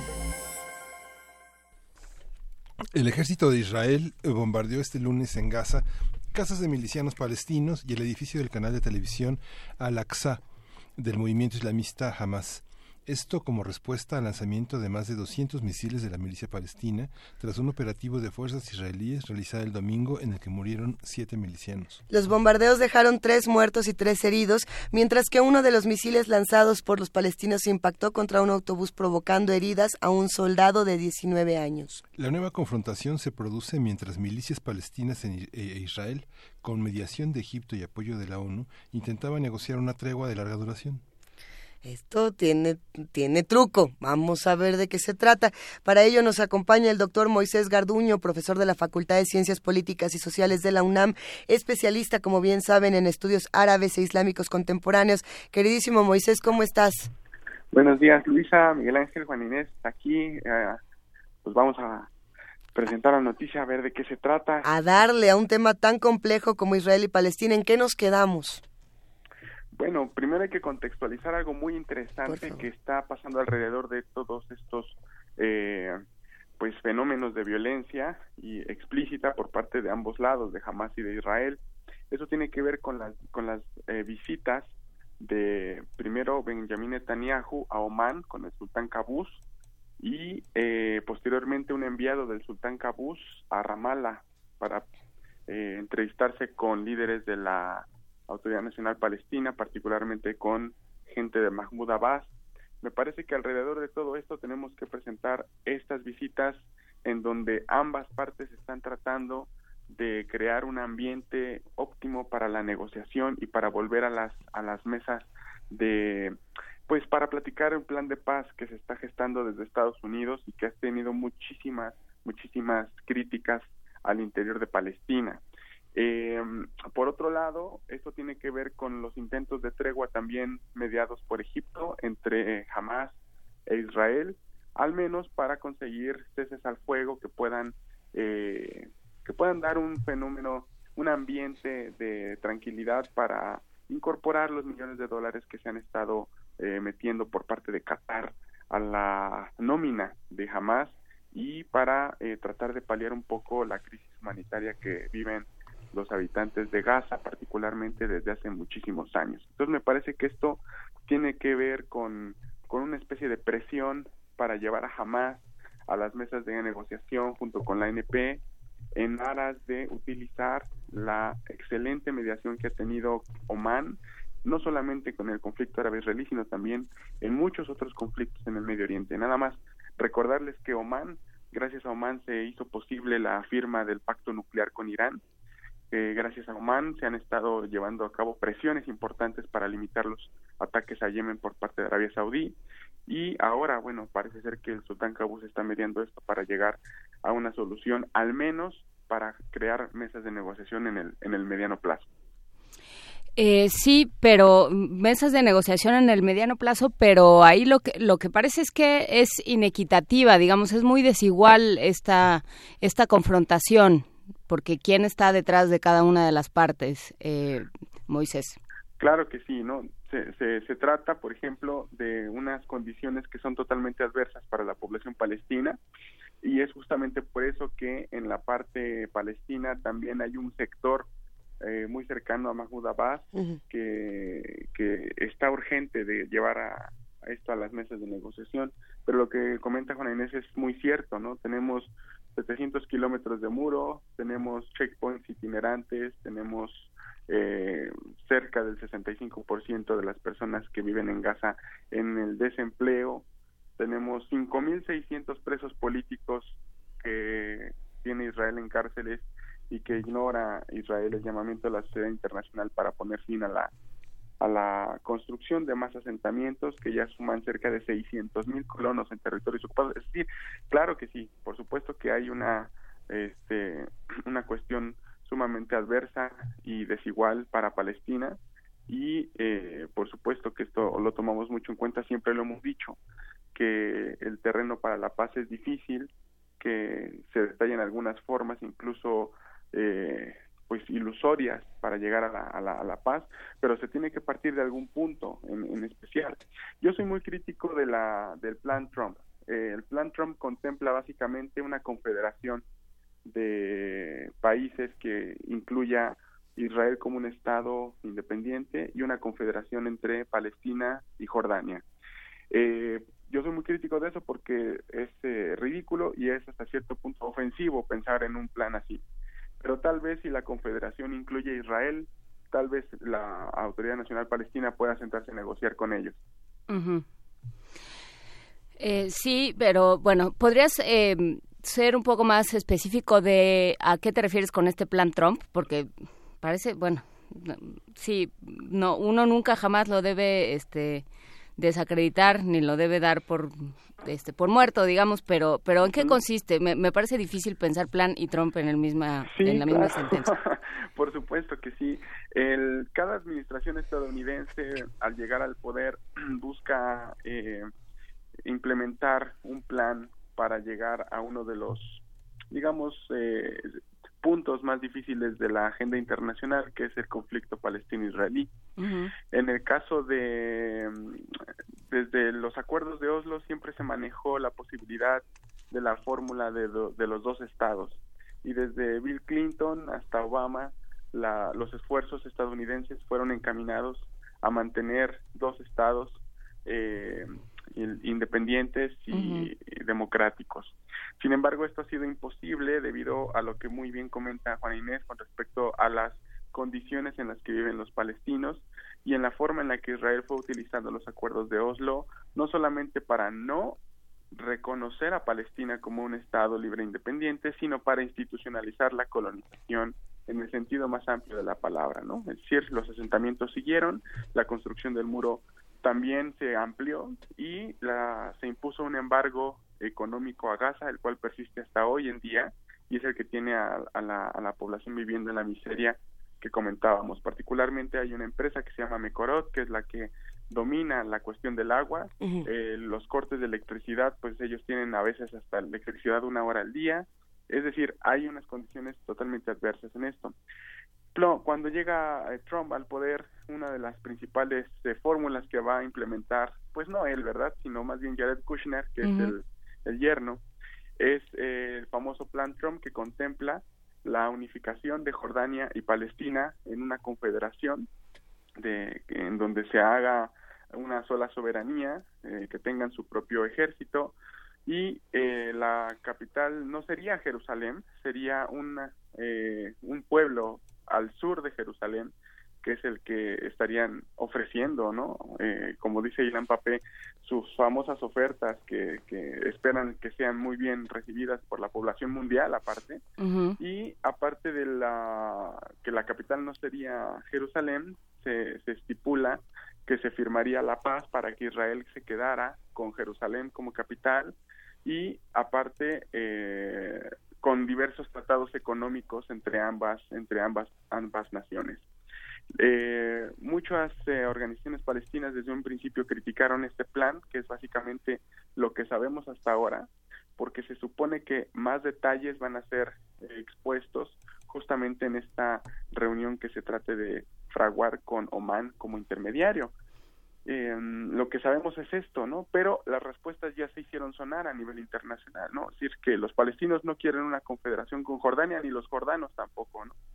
decir, no les, no les preguntan ni a los palestinos ni a los jordanos, sino que es como una, una fórmula que sale de arriba hacia abajo esperando que sea acatada.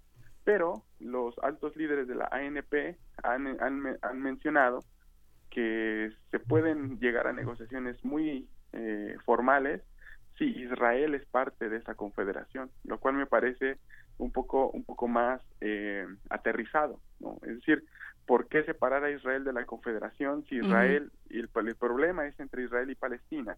Entonces, que la Confederación se haga entre Israel y Palestina, y bueno, si Jordania eh, está interesado, entonces que se haga así.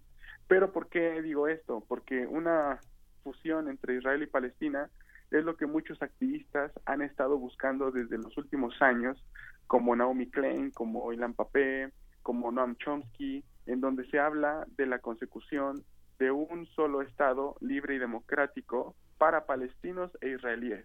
Ya dejemos fuera Palestina e Israel, sino para la población de palestinos e israelíes, en donde Jerusalén es la capital de, de los dos pueblos y donde se puedan entonces empezar a negociar cosas tan básicas como la cuestión de la seguridad, la soberanía, no va a haber fronteras, o sea, ese tipo de cosas que las condiciones actuales en donde la mezcla entre ambos pueblos, la convivencia del día a día, la cotidianeidad, eh, no te da para separarlos, sino más bien para unirlos.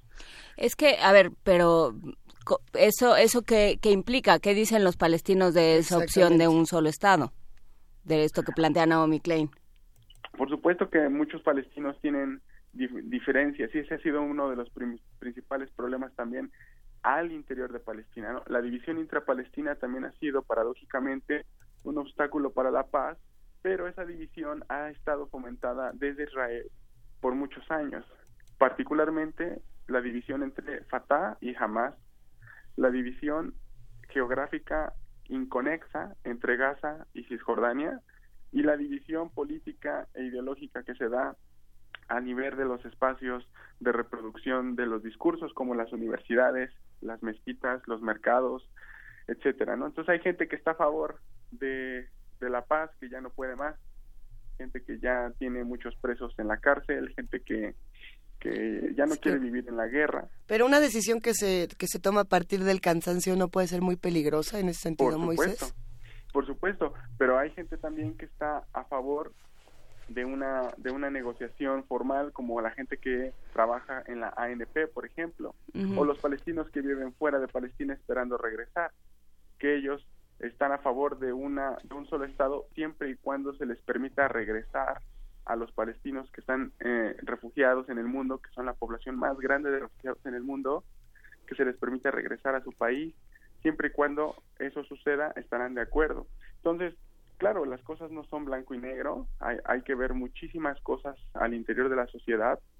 Eh, sin embargo, eh, creo que sí es necesario pensar rutas de paz, aunque sean ilusorias, aunque sean eh, un poco difíciles de alcanzar dadas las condiciones, porque pues a pesar de, las circunstancias, es mejor empezar a buscar fórmulas. No digo que esta sea la única, por supuesto que puede haber otras desde abajo, eh, hay proyectos que ya viven de forma más autónoma, hay espacios liberados, eh, sin embargo, creo que se necesita eh, para la misma región, para la misma gente, para las mismas relaciones internacionales buscar un oasis de paz, claro, pero estoy totalmente de acuerdo con lo que me comentan, con el escepticismo que hay. ¿Por qué? Porque la primera vez que se buscó una paz de este calibre, que fue Oslo, el proceso de Oslo, falló totalmente. Israel no cumplió con sus obligaciones y el proceso de paz de aquella época se convirtió en un proceso de sistematización de la ocupación, de la perpetuación del conflicto y de la ocupación de ese proceso de paz de Oslo para institucionalizar la ocupación y la exclusión por parte de Israel y de los palestinos. Estoy de acuerdo con ese escepticismo. Entonces, ¿qué falló ahí que se podría arreglar acá? Bueno, ayudar o, em, digamos, hacer que Israel cumpla con sus compromisos si es que la Autoridad Nacional Palestina, con su base social, está de acuerdo con esto, ¿no?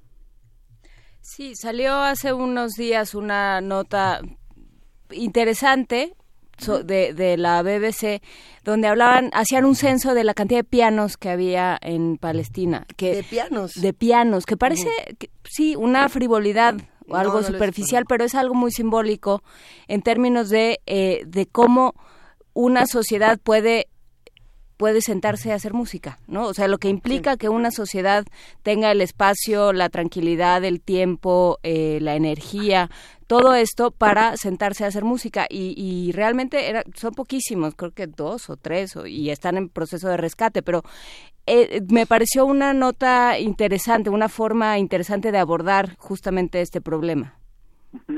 Bueno, las expresiones culturales siempre han sido la principal base para seguir resistiendo por parte de muchos colectivos palestinos, muchos colectivos palestinos. El fracaso de la fórmula de los dos estados paradójicamente abrió la oportunidad para pensar en un estado único y eso de la de la producción musical, teatral, poética, como por ejemplo los poemas de Mahmoud Darwish, de Trio Yubran, de el rap que se está generando al interior de Palestina, eh, de, grupos como Halas, que son grupos de rock que tocan metal en árabe. Ah, son todo eso fusiones, son producto de la fusión que hay entre Palestina, entre palestinos e israelíes, entre Palestina y gente que va a investigar, entre palestinos que están afuera estudiando postdoctorados, doctorados, que esperan volver a Palestina. Es todo esto es una fusión cultural que, que estamos escuchando y que estamos presenciando a través de estas manifestaciones. Me parece que en este sentido, eso, eh, ese producto cultural híbrido en los vestidos, en, en, en, en, la poesía, insisto, es justamente una evidencia de la necesidad de encontrar unas formas de institucionalizar eso que ya se está dando a nivel popular. No sabemos cuántas organizaciones de mujeres israelíes han estado buscando eh, programas no institucionales, programas informales de convivencia con las mujeres palestinas dentro de los asentamientos y que viven afuera de los de las vallas que dividen los asentamientos israelíes. Año con año hay marchas que buscan simbólicamente dentro de la sociedad civil eh, hacer eh, que las fronteras, que los muros y las vallas se, se difuminen, ¿sí? Con respecto a esta, este tipo de convivencia.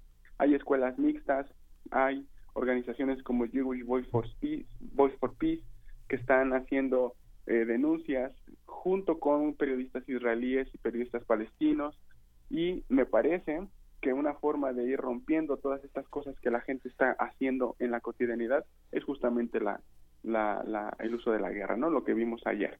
Eh, eh, tirar un hotel, este, poner en los medios de comunicación que nuevamente Israel está eh, buscando defenderse de los misiles de Hamas y entonces estas notas vuelven a ocupar esos primeros este, encabezados y digamos que se desvía la atención de este tipo de fórmulas de la sociedad civil que son tan valiosas como cualquier proceso de solidaridad que se busque hacer, ¿no? Ahora, esto por parte del interior de Palestina. También la solidaridad y las muestras de, de acompañamiento a nivel internacional son sumamente potentes. Eh, el famoso BDS, que es el programa de boicot, desinversiones y sanciones que los mismos palestinos inauguraron en el año 2005, está teniendo un auge a nivel internacional jamás pensado. Es un intento de hacer lo que se hizo con el apartheid de Sudáfrica muchos años atrás, pero ahora con productos israelíes. Gente como Roger Waters, gente como, por ejemplo, eh, coordinadoras de solidaridad a nivel internacional, este el mismo eh, la misma selección argentina que dejó de ir a jugar un partido de fútbol eh, con Israel por este tipo de solidaridad. O sea hay hay muestras de, de que la paz tiene una orientación que no es una una orientación ni antisemita como se como se dice o como comúnmente se critica que no es una paz que excluye o que intenta destruir al Estado de Israel sino que ya es una realmente una idea por parte de la sociedad palestina dentro y fuera de Palestina que trata de hacer esto ya como una especie de convivencia, ¿no? Eh, obviamente en los círculos intelectuales no va a ser no va a ser tan fácil, ¿no? Hay diferentes posturas, hay gente que todavía sigue pensando que la destrucción del Estado de Israel es la opción y gente dentro de Israel que sigue pensando que destruir a los palestinos es la opción. Gente de la extrema derecha de Likud hace, por ejemplo, campañas políticas diciendo que les promete a la gente que va a destruir hasta el último palestino existente en su tierra. Esos son los discursos que utilizan las extremas derechas de ambas partes, pero también hay que decirlo, ¿no? Que son discursos que están ahí, pero que se ven opacados por este tipo de proyectos que acabamos de mencionar. Entonces, es, eh, me parece que la fórmula de un solo Estado es, es algo que paradójicamente se acerca más a la realidad, a la, a la cotidianidad, y que ahora me parece que las élites están reaccionando a esto, no como se quisiera dentro de la sociedad, pero sí con una idea de unificación que bueno, tenemos que esperar cuáles son las condiciones de este tipo de proyectos, ¿no? Pues esperaremos y estaremos muy atentos contigo, Moisés Garduño. Te mandamos un gran abrazo, muchísimas gracias. Un fuerte abrazo y vamos a seguir pendientes eh, de, de todo esto, porque es muy interesante seguir este tipo de cosas, porque en algún momento pues Trump ya saben que siempre va a estar del lado de Israel, pero eh, los mediadores con los que están hablando no dejan del discurso del apoyo a Palestina y esto también va a ser muy interesante cómo se van a medir estas fuerzas ya en una hipotética mesa de negociaciones. ¿Cuándo, ¿cuándo crees eh, que sea prudente volver a hablar de este tema? Eh, digo, seguir atendiéndolo todos los días, pero ¿cuál será la fecha importante para, para retomarlo, por supuesto? La, ahorita que se están dando las visitas, yo creo que en un par de meses vamos a tener algún tipo de declaración y de y, eso va a ser una nota importante no de, en qué tipo de condiciones volverían a la mesa de negociaciones representantes palestinos e israelíes. Y ahí Trump va a tratar de utilizar esto para su favor por supuesto como lo ha hecho a lo largo de sus años de mandato para tratar de valentonarse como líder mundial y seguir tratando de reproducir la hegemonía estadounidense. Y seguir pidiendo cuentas, porque siempre lo, a él lo que le gusta tiene una vocación como de, como de señor de, de call center. recuerde que tiene usted un adeudo con, recuerde OTAN que tiene usted un adeudo con los Estados Unidos. claro, entonces ahí le va a querer cobrar al mundo entero en caso de que esto, esto sea exitoso, ¿no? No, pero para que sea exitoso tiene que ser, tiene que estar basado en recuperar la dignidad del pueblo palestino y en, en mantener una realmente una voluntad política que esto pues yo con Israel lo veo difícil pero al menos es el inicio de algo importante pues, pues sí, será interesante seguirlo contigo, Moisés Garduño, profesor de la Facultad de, de Ciencias Políticas y Sociales de la UNAM. Gracias por estar con nosotros esta mañana. Gracias a los tres, un saludo a nuestro amable auditorio. Y bueno, vamos despidiendo esta segunda hora de primer movimiento, vamos a escuchar una cápsula de la revista. ¿Cómo ves, Miguel Ángel? Sí, se titula Ciberlectura. Venga. Revista ¿Cómo ves?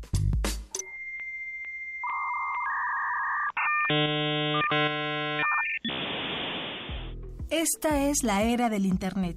Las plataformas digitales y la abundancia de información se han convertido en una constante y nos han transformado profundamente. En realidad seguimos cambiando. Algunas actividades ya no existen sino en el pasado, otras permanecen y otras más están siendo creadas. ¿Qué pasa, por ejemplo, con la lectura? Hoy más del 93% de los contenidos que se generan en el mundo está en formato digital. Esto ha detonado la llamada lectura electrónica, e-reading o ciberlectura.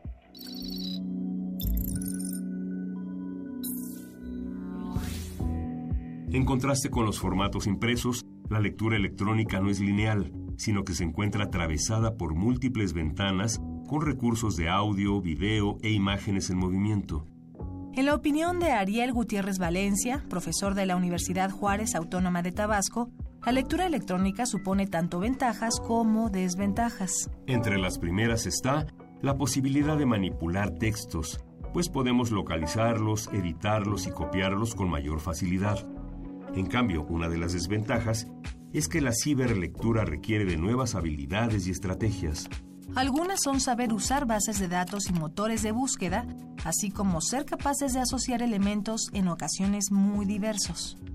Otro punto a considerar es la diversificación en los materiales de lectura. Esta ha sido tal que los especialistas ya no hablan de alfabetización, sino de multialfabetización. Elsa Ramírez Leiva, directora general de las bibliotecas de la UNAM, señala que al encontrarse con un hipertexto, los lectores deben relacionar diferentes lenguajes y contextos para construir un mapa mental.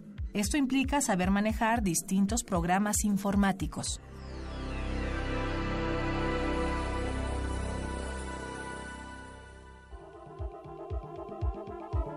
Además del surgimiento de la lectura electrónica y la necesidad de una multialfabetización, otro tema es el cambio de registro. Por registro, nos referimos al modo en que nuestro cerebro procesa la información de textos e hipertextos. Desde hace algunos años se sabe que leer es una actividad que involucra ambos hemisferios. Sin embargo, Carmen Castro González, investigadora del Laboratorio de Sueño de la Facultad de Psicología de la UNAM, señala que la comprensión de lectura en pantallas le cuesta más trabajo al cerebro. Estos son algunos de los resultados de la discusión que se ha suscitado en torno a la ciberlectura, pero hay muchos más. Giovanni Sartori afirma que la comunicación por medios audiovisuales ha dado lugar a un nuevo tipo de ser humano, el Homo videns. Nicholas Carr asegura que los nuevos formatos de lectura están afectando nuestra capacidad de concentración y entendimiento. ¿Tú has notado alguna diferencia? Revista Cómo ves. Primer movimiento. Hacemos comunidad. Mm, nada como caminar por las calles y percibir la otra ciudad. Esa alternativa escondida entre el bullicio y el asfalto. Se parte de Escaparate 961. La revista cultural que te ofrece las otras opciones. Viernes a las 15:15 por el 96.1 de FM. Radio UNAM, Experiencia Sonora.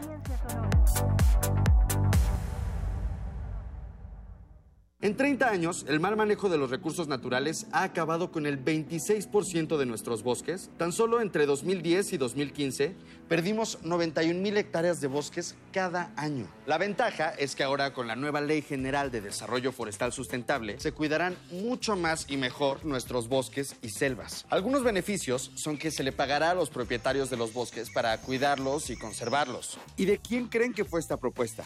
Sí, del Partido Verde.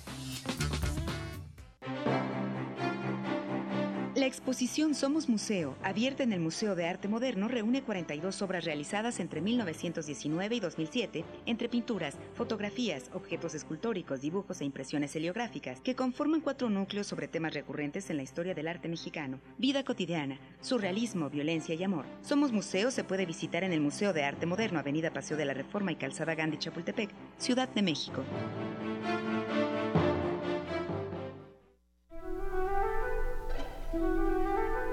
Amigos, yo soy Paulina Rivero Weber, directora del programa universitario de bioética.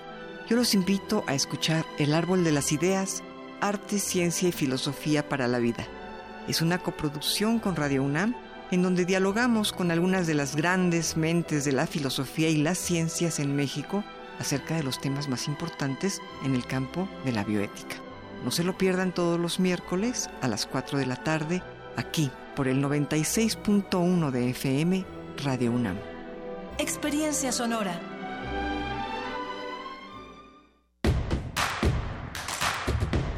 Encuentra la música de primer movimiento día a día en el Spotify de Radio UNAM y agréganos a tus favoritos.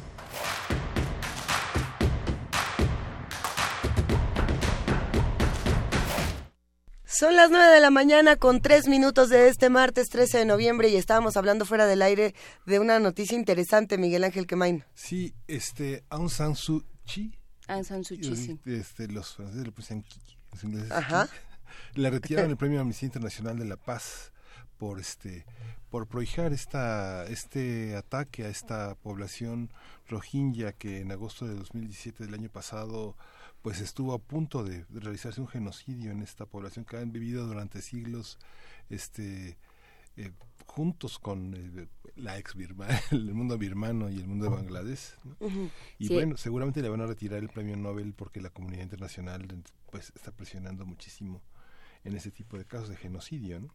Sí, que es un es una pena, en realidad, eh, hay que decir, Myanmar se precia de ser el único país que nunca ha sido conquistado. Nunca, Nunca, nunca. ha sido colonizado, nunca ha pertenecido a otra nación, como si nos ha pasado a todos los demás. Y, eh, y tienen este conflicto con esta población, de la- de- un conflicto del cual hemos hablado mucho, sobre todo con el doctor Adolfo Laborde. Eh, y bueno, pues sí, tienen este conflicto con esta población que de pronto se encuentra eh, sin patria, ¿no? que de pronto ya no pertenece a ningún lado y que ha habido eh, muchísimas denuncias de limpieza étnica, de, em, de genocidio inclusive. Entonces, bueno, pues sí, eh, pensar que ese país está de facto, porque no es ella, eh, constitucionalmente no es ella, porque le cambiaron la constitución para, justamente para que no llegara, no es ella la, la, la jefa de gobierno, pero lo es de facto, eh, pues pensar que está gobernado un país con esas circunstancias por alguien que tiene el Premio Nobel de la Paz, pues es un poco incongruente. Sí, hay una caravana a Bangladesh de más de 700 mil personas que, que, que han cruzado la frontera tratando de salvar su vida, ya ni siquiera como buscando un destino mejor, sino salvar su Simplemente salvar sus vidas. ¿Se lo van a quitar o no se lo van a quitar, vida. Miguel Y ya le quitaron amnistía hoy. Hoy. Y probablemente sí le quiten el Nobel, pero bueno, eso pues es una pena para, para esta mujer, pero sobre todo, ¿qué va a pasar con la población? Ajá, más pena con el- la población. Hay que verlo, pero bueno, eso es otro tema. Otro tema, porque en este momento nos vamos a ir a Poesía Necesaria. Pues no, porque Frida está alzando sus manitas, está sudando como decíamos que sudaba y alzando sus manitas Haciendo con, los- los con el dedo de índice, índice y pulgar separados como un centímetro. De- haciendo la mano de ahorita va, pues vámonos de una buena, a ver qué pasa con esta Poesía Necesaria dedicada a Stan Primer movimiento. Hacemos comunidad. Es hora de Poesía Necesaria. Entonces se suponía que estaba dedicada a Stan Lee, pero buscando poemas para hablar de Spider-Man y de estos superhéroes, se encuentra uno que casi todos estos homenajes eh, se acercan más a la tristeza de, que, del personaje o que, o que el personaje inspira que a la parte épica o gloriosa del mismo. ¿no? Eh, por ahí nos hicieron algunas recomendaciones para recordar a Stan Lee como esta Oda a los Geeks, una canción que podrán escuchar, a ver si la compartimos en un, en un rato más. Eh, pero bueno, mientras yo estaba buscando por ahí poemas dedicados a Spider-Man para, para hablar de este personaje, me encontré con un autor que en alguna ocasión no habíamos leído en, Poesía Necesaria, pero habíamos hablado de él por ser tan joven. Su nombre es David Ruano y nace en 1991. Él tiene poemas justamente que hacen homenaje a, a estas figuras pop a través de botargas. Entonces tiene un botarga, eh, tiene un poema que se llama Botarga 1, este eh, Barney el dinosaurio, Botarga 2, eh, Dora la exploradora. Y tiene este, sí. ¿El doctor Simi no está? No está todavía. Hay que, hay que escribirle que escriba un poema del doctor. ¿Ves? Están bueni- Bien. lo- los poemas que tiene son buenísimos, porque justamente lo que hace es eh, nosotros nos ponemos todo tipo de máscaras para, para demostrarle a la sociedad ciertas cosas. Nosotros en este micrófono nos ponemos una máscara, los que nos escuchan se ponen otra, etcétera, etcétera. Eh, la máscara que nos ponemos con Spider-Man y con estos superhéroes, eh, pues tiene toda una connotación. En este momento les vamos a compartir justamente de David Ruano la botarga número 2, que se llama Spider-Man, y vendrá acompañada, porque, ¿por qué no? de The Cure con Lullaby, esta canción que...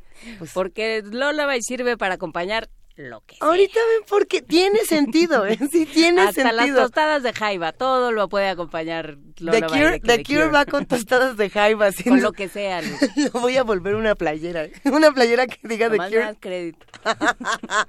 Vámonos con la Esa botarga. una de Tlayudas Priest, que ya estoy patentando. Lo de Tlayudas Priest y también lo de Sí, No hagas el Ozzy Osbourne. Bueno, ya podemos aquí seguir con estos con estos juegos de palabras. Escríbanos arroba P Movimiento Diagonal Primer Movimiento UNAM y vamos a ver qué ocurre con esta botarga.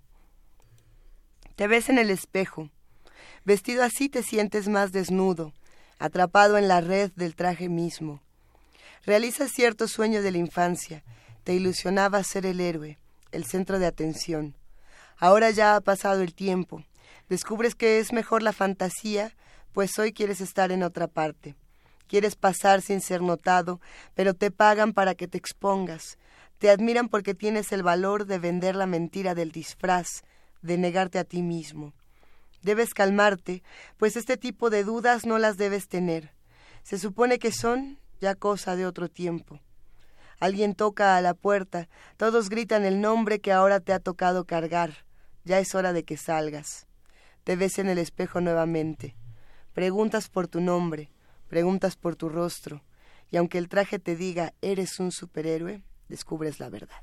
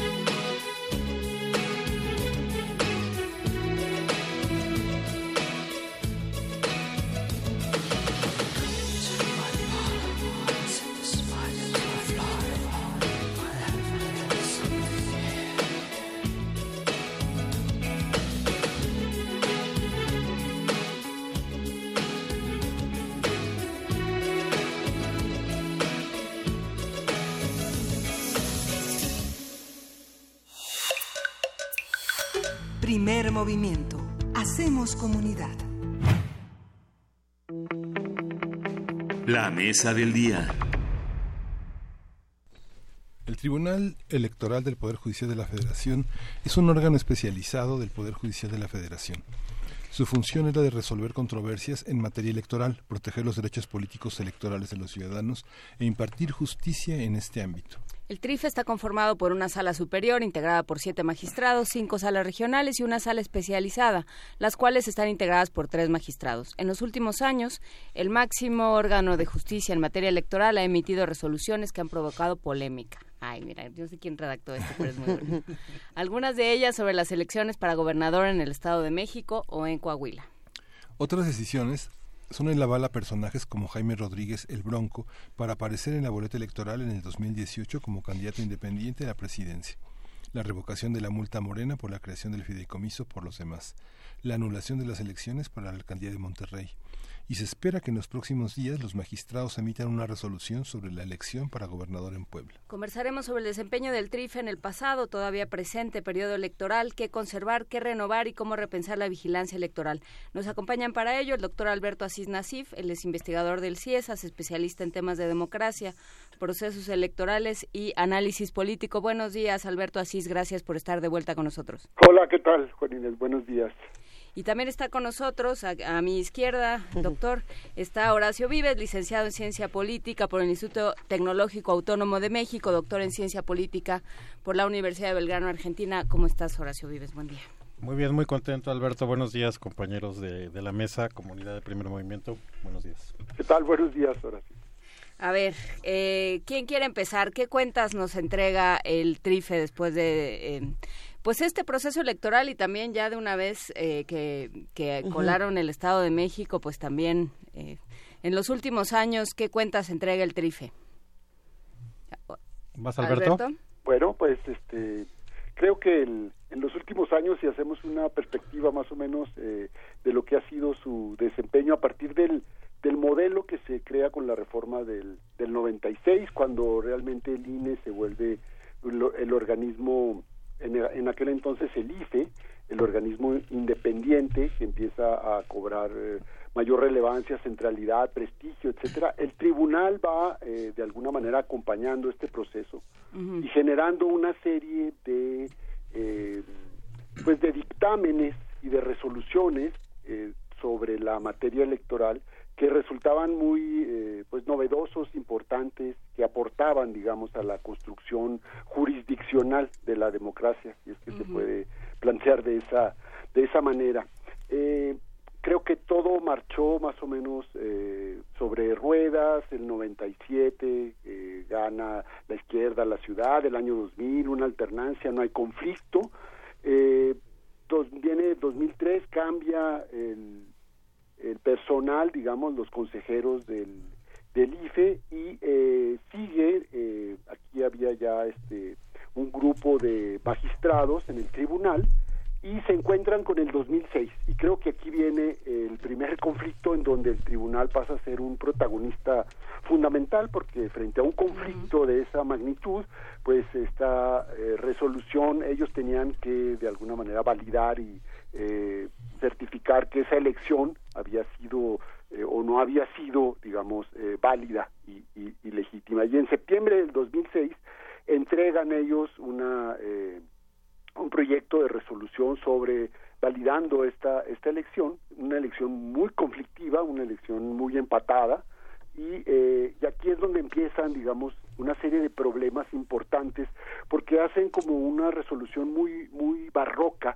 y eh, que afecta la lógica, digamos, ¿no? O sea, que probablemente si hubieran presentado esa resolución como un trabajo final en una materia, en alguna universidad, los hubieran reprobado para ponerlo en esos términos, ¿no? Porque dicen, sí, eh, la presidencia de la República afectó, pero no afectó tanto, eh, los empresarios violaron la ley, pero bueno, esto no afectó tanto, etcétera. O sea, dan una serie de brincos y eh, generan ahí pues una, una resolución que no abona al conflicto, sino, eh, no abona en términos de mayor certeza. Pero sí ayuda, más bien abona en el sentido de que ayuda a que crezca el conflicto crece el conflicto y bueno, el tribunal pasa a, a quedar, digamos, en, en esa en esa leyenda negra de lo que pasó en el en el 2006, ¿no? Y esto creo que cierra un primer ciclo de lo que ha sido el, el tribunal. De, después empieza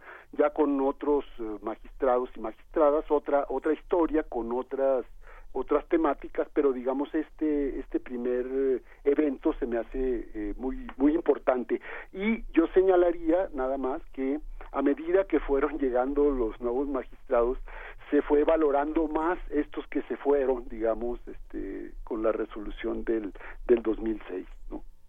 En su calidad de juristas, para ponerlo en esos términos.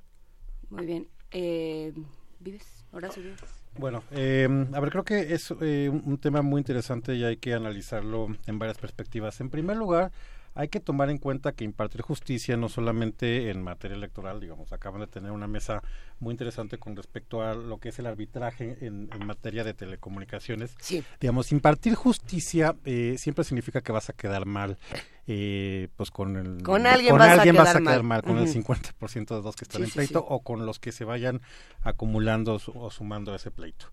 Ahora, en materia electoral, por supuesto, es eh, particularmente eh, complicada porque eh, por más que se hable de justicia, siempre va a tener un trasfondo político. Así es. Yo creo que de unos cuatro o cinco años para acá, pero particularmente, y en esto coincido con, con Alberto, con la última integración de la, de la, de la sala superior, eh, han habido importantes desencuentros con, eh, con, el, con la autoridad administrativa, eh, con el INE. en efecto, pues no sé, hace cinco o diez años probablemente nadie sabía quiénes eran los magistrados de la, de, la, sala superior, porque aquí había dos cosas importantes. Uno, para empezar, no había ese nivel de, conflicto o de rijosidad y los magistrados no tenían tanta, mm, eh, visibilidad. tanta visibilidad, tanta eh, luz pública.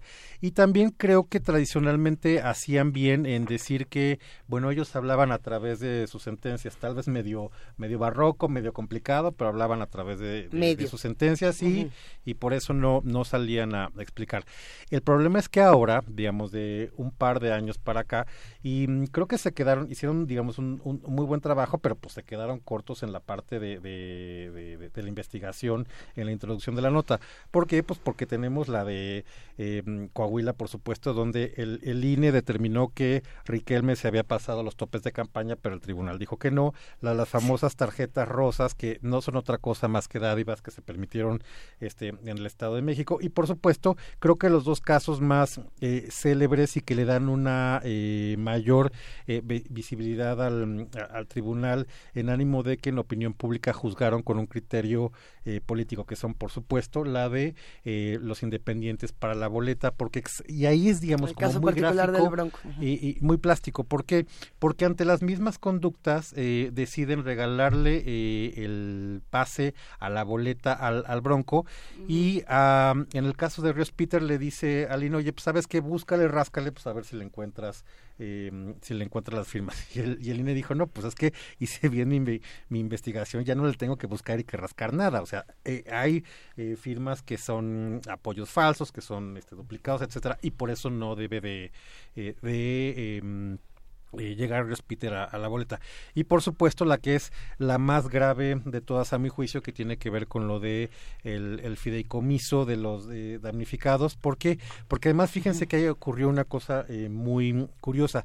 Eh, el Tribunal Electoral decidió utilizar eh, su plena jurisdicción, cosa que normalmente no utiliza, y decide eh, de manera simple y llana, y esto no solamente son adjetivos, sino que son rutas jurídicas formales, em, exonerar a, a, Morena de esta em, acusación, no metiéndose en el fondo del asunto, porque bueno, hubo cosas que que vimos todos los videos de gente depositando de manera regular 50 mil pesos, cosa que pues, no creo que sea muy normal, ¿no? Ir haciendo este carrusel para ir a depositar 50 mil pesos en efectivo. Yo casi no lo hago. Yo casi no lo hago. ¿Ustedes? No, pues yo, tampoco. No, no, muy serio. Bueno, entonces, eh, pues esto, esto pasó y el tribunal decide que eh, eh, exonerar o... Mm, por otros costados, esto es que tal vez el, el, INE no fue exhaustivo en la investigación, que no se dio eh, derecho de audiencia, en fin. Entonces, este tipo de, de, resoluciones eh, dan lugar a que se ponga el, el foco en, el Tribunal Electoral, digamos, más allá de lo que dije en un principio, que siempre va a ser eh, complicado y siempre vas a quedar mal con alguien al momento de impartir justicia, ¿no? Eso es. Alberto Asís. Sí, mira, yo creo, en efecto, eh, yo coincido, digamos, con la con la revisión que hace Horacio y creo que la construcción que se hizo del proceso electoral del 2018 eh, tuvo varias características, pero una muy particular fue este eh, desencuentro, digamos, entre las resoluciones del Instituto Nacional Electoral y las contrarresoluciones del Tribunal Electoral. ¿no? o sea, uno veía las declaraciones de cómo este, sus titulares, ¿no? Eh, decían que no había ningún problema y que se llevaban de maravilla y no sé qué, pero eh, cuando había algún caso importante, eh, había un voto contrario del tribunal corrigiéndole la plana al INE y de alguna manera esto fue marcando yo creo que una serie de, de resoluciones muy importantes. Por ejemplo el INE quiso hacer eh, un proyecto sobre piso parejo para que no hubiera de alguna manera eh, desigualdad en las condiciones de la competencia, el tribunal lo echó abajo. El INE dijo que no al uso de las tarjetas porque eso lleva a la compra del voto, el tribunal lo echó abajo. Este, las multas que hacían a los partidos, sobre todo al Partido Verde, el tribunal o las rebajaba o las echaba para atrás. eh, el spot este de Mexicanos Primero, el caso de Coahuila, que fue realmente escandalosísimo, también el del Estado de México, la candidatura de Mancera por un problema de fuero, la candidatura de Napoleón Gómez Urrutia por un problema de doble nacionalidad, etcétera, etcétera. O sea, todos estos elementos fueron eh, motivados, digamos, y razonados por un tribunal que iba en contra de la autoridad administrativa. Y el colmo de todo esto fue el caso del Bronco, porque eh, ahí sí fue una votación dividida, los demás fueron votos, yo revisé sus votos, los demás son votos unánimes de los siete magistrados y magistradas.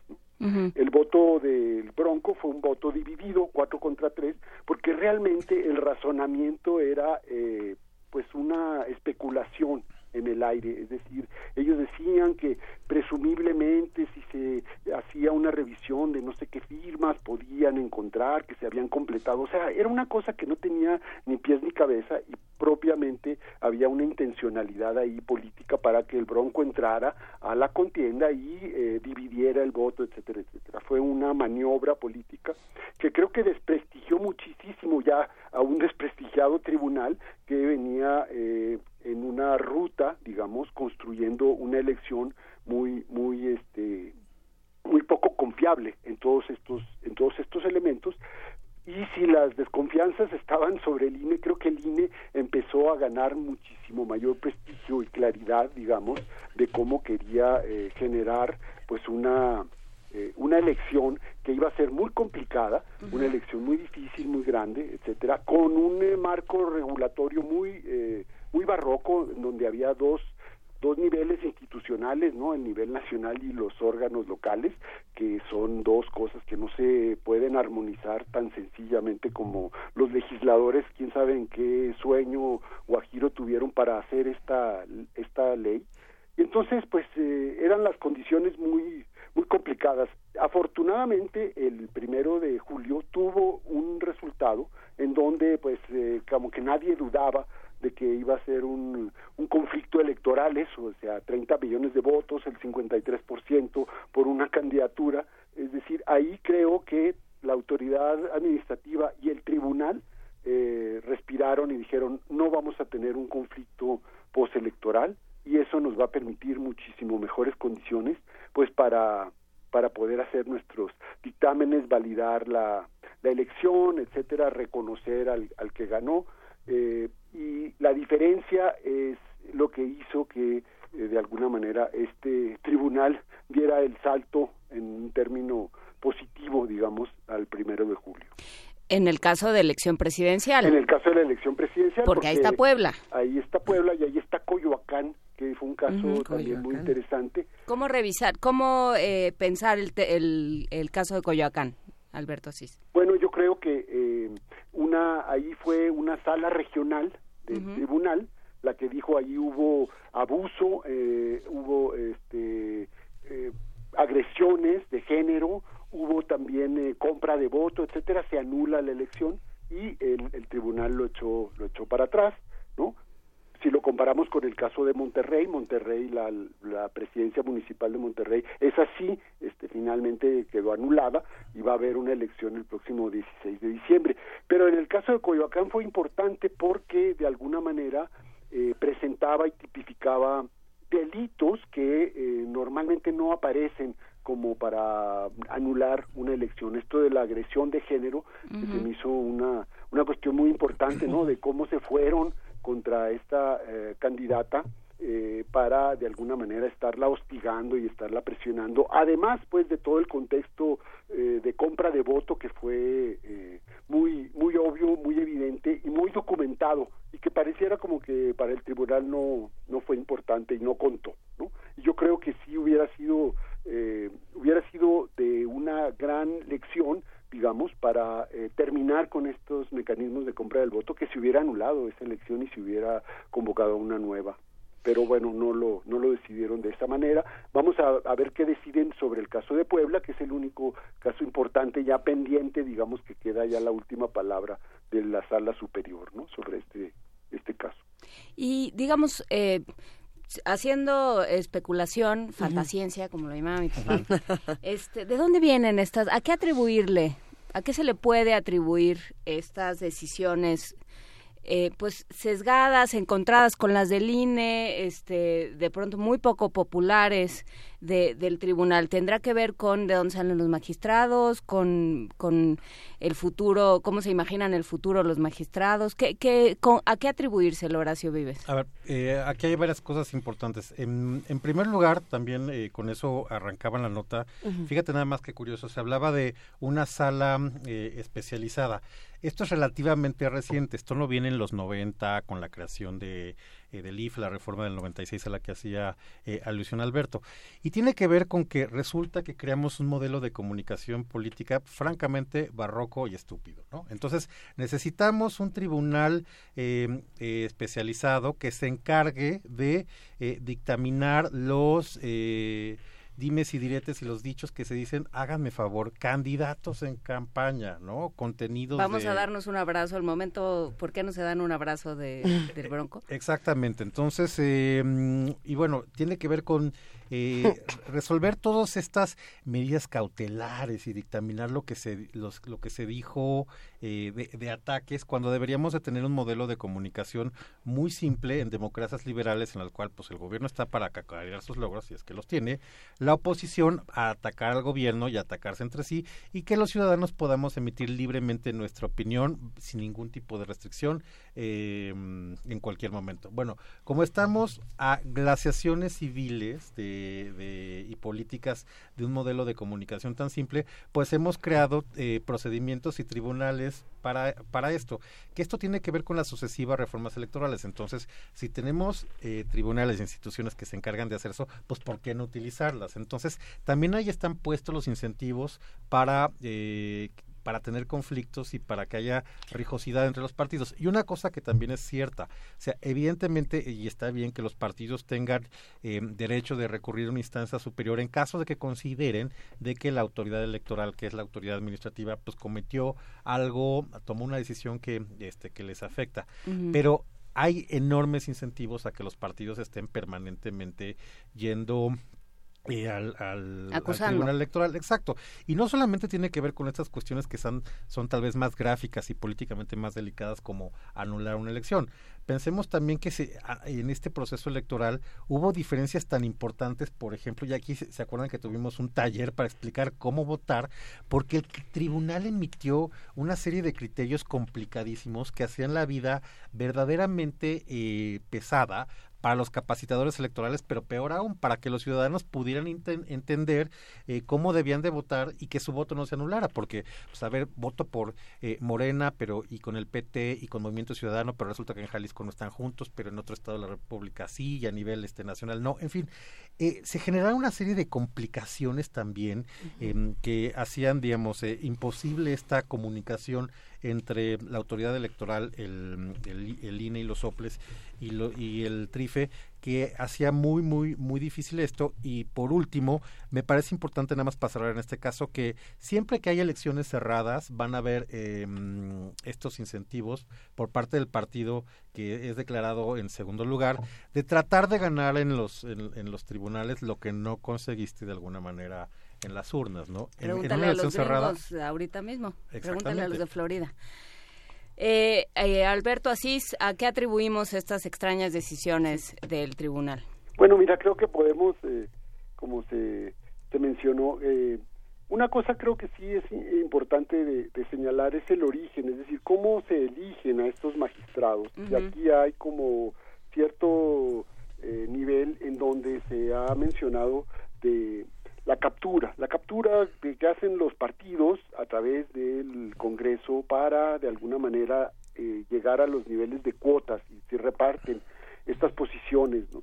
O sea, lo cual es completamente en contra de la idea de la autonomía y de las reformas que se han hecho para tener eh, que el tutelaje de los derechos político-electorales sea eh, a cargo de organismos autónomos no el tribunal pertenece al poder al poder judicial y como tal de alguna manera forma parte de este este poder. Entonces hay ahí un intento siempre de generar estas cuotas. Creo que aquí viene un, un primer un primer problema que puede llevar a niveles a niveles de, de captura. El otro me imagino que tiene que ver con eh, los, eh, los mismos diseños institucionales, es decir, si nosotros vemos cómo se imparte la justicia electoral en el país, pues vemos que hay por un lado el, el conjunto, eh, digamos, federal, los, la sala superior, las salas eh, regionales, la sala especializada, y luego tenemos los tribunales estatales, que los tribunales estatales pareciera como una ventanilla ahí que es prescindible y suprimible porque todos los conflictos importantes pasan de alguna manera al ámbito al ámbito federal. Entonces uno se preguntaría qué caso tiene tener montada esa estructura no en ese modelo dualista para eh, que es además de costoso pues es como burocrático innecesario pero ahí está. Creo que aquí también hay otra parte de la explicación. Y la otra podría ser por los niveles de análisis de eh, de cómo podemos entender eh, este este tipo de, autoridad no tenemos unas reglas unas instituciones por un lado pero tenemos también desempeños y estos desempeños están en función pues de las carreras de eh, de la cercanía o no que tengan eh, con con algún partido o de cercanía o no con ciertos ámbitos del poder judicial con el acompañamiento social el, el TRIFE, a pesar de todo, de que conozcamos ahora eh, algunos nombres que se han hecho eh, visibles en la prensa, sigue siendo un organismo muy oscuro y muy opaco para el seguimiento ciudadano, a diferencia del INE, por ejemplo, no y de otros y de otros organismos. Y creo que es toma decisiones muy importantes, es la última palabra, y creo que habría la necesidad de tener muchísimo más eh, luz, claridad, transparencia sobre este este organismo porque como que actúa bastante en la en la opacidad no y además si tomamos en cuenta que son este, los funcionarios de los funcionarios públicos mejor pagados de todo de todo el país no yo estaba viendo en una investigación que se hace eh, recientemente cómo eh, bueno pues son funcionarios que ganan eh, cuatro millones seiscientos mil pesos al año no es decir son están en la parte más alta más alta de la de la pirámide burocrática no ahora van a tener que someterse a las nuevas reglas de esta eh, de este recorte que se va a hacer igual que con el poder judicial pero que van a ya lo han hecho en otras ocasiones van a dar la pelea por mantener sus privilegios es decir son puestos de privilegio para ponerlo en esos términos. Esto de alguna manera te separa, te distancia de, ciertas realidades, ¿no? O sea, como que estás en un mundo eh, tan eh, cómodo, tan privilegiado, tan bien remunerado, ¿no? Con la intencionalidad de que tengas esa autonomía eh, sobre la ley, etcétera, y que tú puedas eh, tener el criterio y la objetividad para dictaminar que te separa de la realidad de una forma muy importante. Entonces creo que también aquí podríamos atribuir algunas de estas decisiones, ¿no? ¿Por qué se dividió, por ejemplo, lo del Bronco? ¿Por qué votaron cuatro que sí y tres que no? ¿O por qué todos unánimemente, ¿no? Se fueron no en favor de legitimar esto de la compra del voto y en contra del piso parejo etcétera etcétera no es decir eh, sí creo que es una autoridad que nos queda de ver y que habría que revisarla con lupa porque sí es eh, sí es un asunto muy importante para futuros procesos electorales. Cómo eh, cómo revisar con lupa porque sí eh, justamente pues de alguna manera no, no sé no sé si no sé cómo ponerlo, pero de alguna manera tuvieron suerte con este proceso electoral en, en, en lo tocante a elección presidencial. ¿no? O sea, si, si, les hubiera tocado un proceso súper competido, no, no hubieran estado a la altura. O sea, estaríamos observando algo completamente distinto.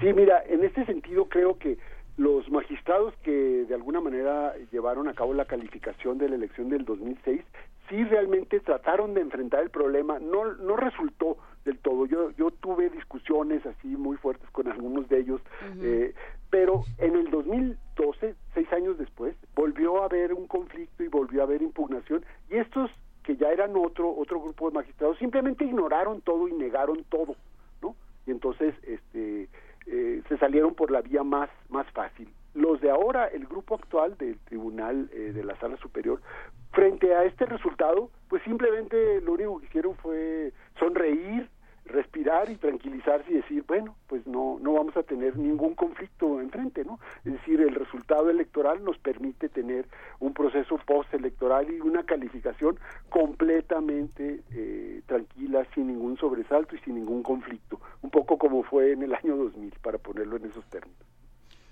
A ver, yo creo que mm, aquí hay eh, algunas cosas que son interesantes y que hay que dividir. Lamentablemente en un país eh, como México que tiene lo electoral tan a flor de piel y que es tan importante, y esto lo hemos visto, digamos, el, el IFEINE ha eh, realizado de manera muy profesional toda la parte de organización y de logística que tiene que ver con las elecciones, por desde la reforma, todo eso le sale muy bien. Digamos, la, la este, la capacitación, que estén este, las urnas eh, listas, las casillas, en fin, digamos, todo eso lo sabemos que lo hace muy bien desde eh, el 90 y particularmente desde la reforma del 96. Ahora bien, es muy peculiar que el resultado o la evaluación que se haga en un conjunto sobre el proceso electoral no tiene o muy poco que ver con el desempeño de la autoridad electoral, sino con el comportamiento de los actores. Eh, esto también puede ser replicable en otros países, pero el asunto es que aquí es muy claro, si el segundo lugar acepta el resultado, se acabó el, conflicto electoral y punto. ¿Cuántas veces aquí no dijimos, este, vamos a estar, eh, qué va a pasar el, el, 2 de julio que todos vamos a seguir viviendo acá? Y nos despertamos el 2 de julio siendo una suerte de Suecia y Finlandia electoral, ¿no? A las 9 de la noche del 1 de julio se nos había acabado la transmisión. Exacto, ¿no? Este, ¿No te acuerdas? Terminamos de hablar con la a las doctora Loaesa y pues ya. A las 8.15, bueno, todavía hicimos un poco, le dimos un poco la vuelta y platicamos del Zócalo claro. y así, pero pero ya se nos había acabado en el momento en el que salen este Anaya, Mid, este Lorenzo Córdoba y, y, a reconocer y también hay un punto ahorita que dices de Lorenzo Córdoba en ese momento digamos como que Lorenzo Córdoba o sea, el INE, porque Ajá, bueno, pues claro, Lorenzo claro, Córdoba claro. es una persona, pero el INE como que se blanquea en ese momento. Todo aquello se limpia de todos sus pecados anteriores, como en un bautismo de fuego. Sin duda, eso, eso es digo, tremendamente eh, injusto, pero así son las cosas, digamos, la evaluación del proceso electoral tiene más que ver con el resultado y sobre todo con la aceptabilidad de la derrota eh, de- del segundo lugar. Y la otra cosa que es cierto es que independientemente de los esfuerzos eh, que han hecho algunos magistrados por tener prácticas de eh, justicia abierta, pienso puntualmente en el caso del magistrado Reyes Rodríguez, sigue siendo también un, un- una institución un, pues bastante mucho más este poco transparente, mucho más oscura. Pero bueno, así es el- el diseño institucional y yo diría que las lecciones para futuro van a tener que ver independientemente de que lo dijeron, que sea un ejercicio mucho más eh, efectivo en términos de comunicar decisiones para adelantarse a posibles efectos de mm, eh, sentencias del de tribunal y de reveses. O sea, sí me pareció muy interesante, lo señaló Alberto, el asunto del 4-3 en el caso de, mm, del Bronco, porque ahí sí... Es tramposo, pero puede ser presidente. ¿Cómo? No, no, es una, es, es una locura, ¿no? El asunto del 4-3 del, del, del, del, del Bronco, eh, que explicaran muy bien cómo fueron los votos, y ahí vamos a suponer que eventualmente sí se dejaron llevar por convicciones y criterio jurídico, más allá de lo que puede estar detrás en la, en la cuestión eh, política de quienes votaron a favor de eso. Pero hay otras cosas que sí, francamente, son mucho más... Eh, eh, inentendibles o que deberían de llevar a un proceso eh, de comunicación y mucho más pedagógico. Por ejemplo, vuelvo al caso del fideicomiso de Morena. 10 de 11 consejeros votaron en ese sentido, porque además fue, digamos, investigaciones, eh, conclusiones muy sólidas y con investiga y con hallazgos eh, muy muy contundentes. Por la conclusión, para tratar de que estuviera firme la resolución, fue, te diría que hasta conservadora. Por el contrario, 7 de 7 magistrados la tiran. Esto es, es la misma constitución, es la misma ley electoral, son, es la misma jurisprudencia. Ambos, consejeros y magistrados, son doctos y versados en materia eh, electoral. ¿Cómo es posible que puedan tener criterios tan diferentes ante el mismo ante el mismo tema. Creo que eso es justamente en lo que tendrían que eh, trabajar más en términos de si hay independencia de, de, criterio, independencia de decisión tanto de consejeros como de magistrados, pero de cara a tener eh, resoluciones mucho más armónicas y sobre todo para abonar a, a, lo da, ya de por sí complicado que son las instituciones electorales, pues tratar de eh, tener una, un, una percepción hacia afuera de que eh, independientemente de que tomar decisiones y el arbitraje electoral puede ser complicado, puede ser injusto, puede ser impopular, van todos de, en el mismo sentido porque están aplicando la ley y los criterios de manera correcta. Muy bien. Eh, a reserva, Alberto Asís, de que quieras añadir algo a esto, a mí me gustaría cerrar pensando justamente esto que ya apuntabas, Alberto, eh, para a futuro, que cómo entenderlo. En un momento, además, en un eh, régimen que ha planteado de diversas maneras la participación ciudadana, el, los plebiscitos, las consultas, eh, todo esto, llevarlo todo a voto. Entonces, ¿en dónde queda el TRIFE? ¿En dónde queda el INE? Eh, ¿De qué estamos hablando en este momento? O sea, ¿de qué vamos a hablar cuando hablemos de eh, autoridad electoral en estos términos?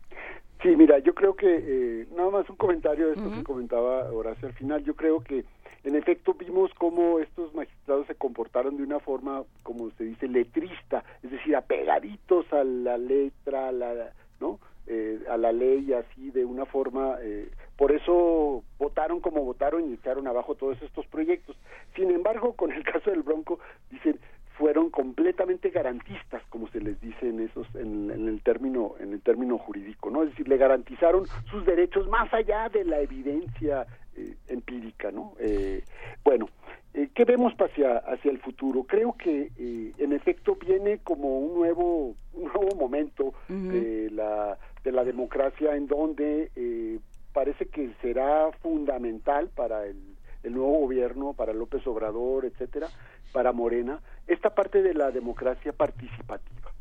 Eh, tenemos una serie de reglas ahí en el artículo 35 de la Constitución que dice cómo se pueden hacer las, las consultas y es casi como tener candidatos eh, independientes a la presidencia, o sea, es muy difícil conseguir todos estos requisitos para hacer una, una consulta. Entonces, uh -huh. eh, ahí hay un primer dilema. Se bajan los requisitos, se abarata, digamos, la consulta para que pueda tener eh, legalidad en términos eh, de lo que significa una democracia participativa complementaria de la representativa o se mantienen así y entonces vamos a ver una dinámica de choque y de confrontación de decir ustedes no están cumpliendo los requisitos porque parece como que si quisieran todo lo van a someter a, a consulta. Es decir, ahora viene en, en dos semanas una nueva consulta de una serie de temas ¿no? que ya están encaminados de los nuevos proyectos de la política social, del tren Maya, etcétera, etcétera. Bueno, y va a volver a ser lo mismo, vamos a vivir en esa en esa dinámica. Este es como el, el, primer dilema. El segundo creo yo que tiene que ver con qué vamos a hacer con todo el conjunto de reglas electorales. Si va a haber una nueva reforma que de alguna reforma político electoral que de alguna manera nos lleve como un modelo más transparente,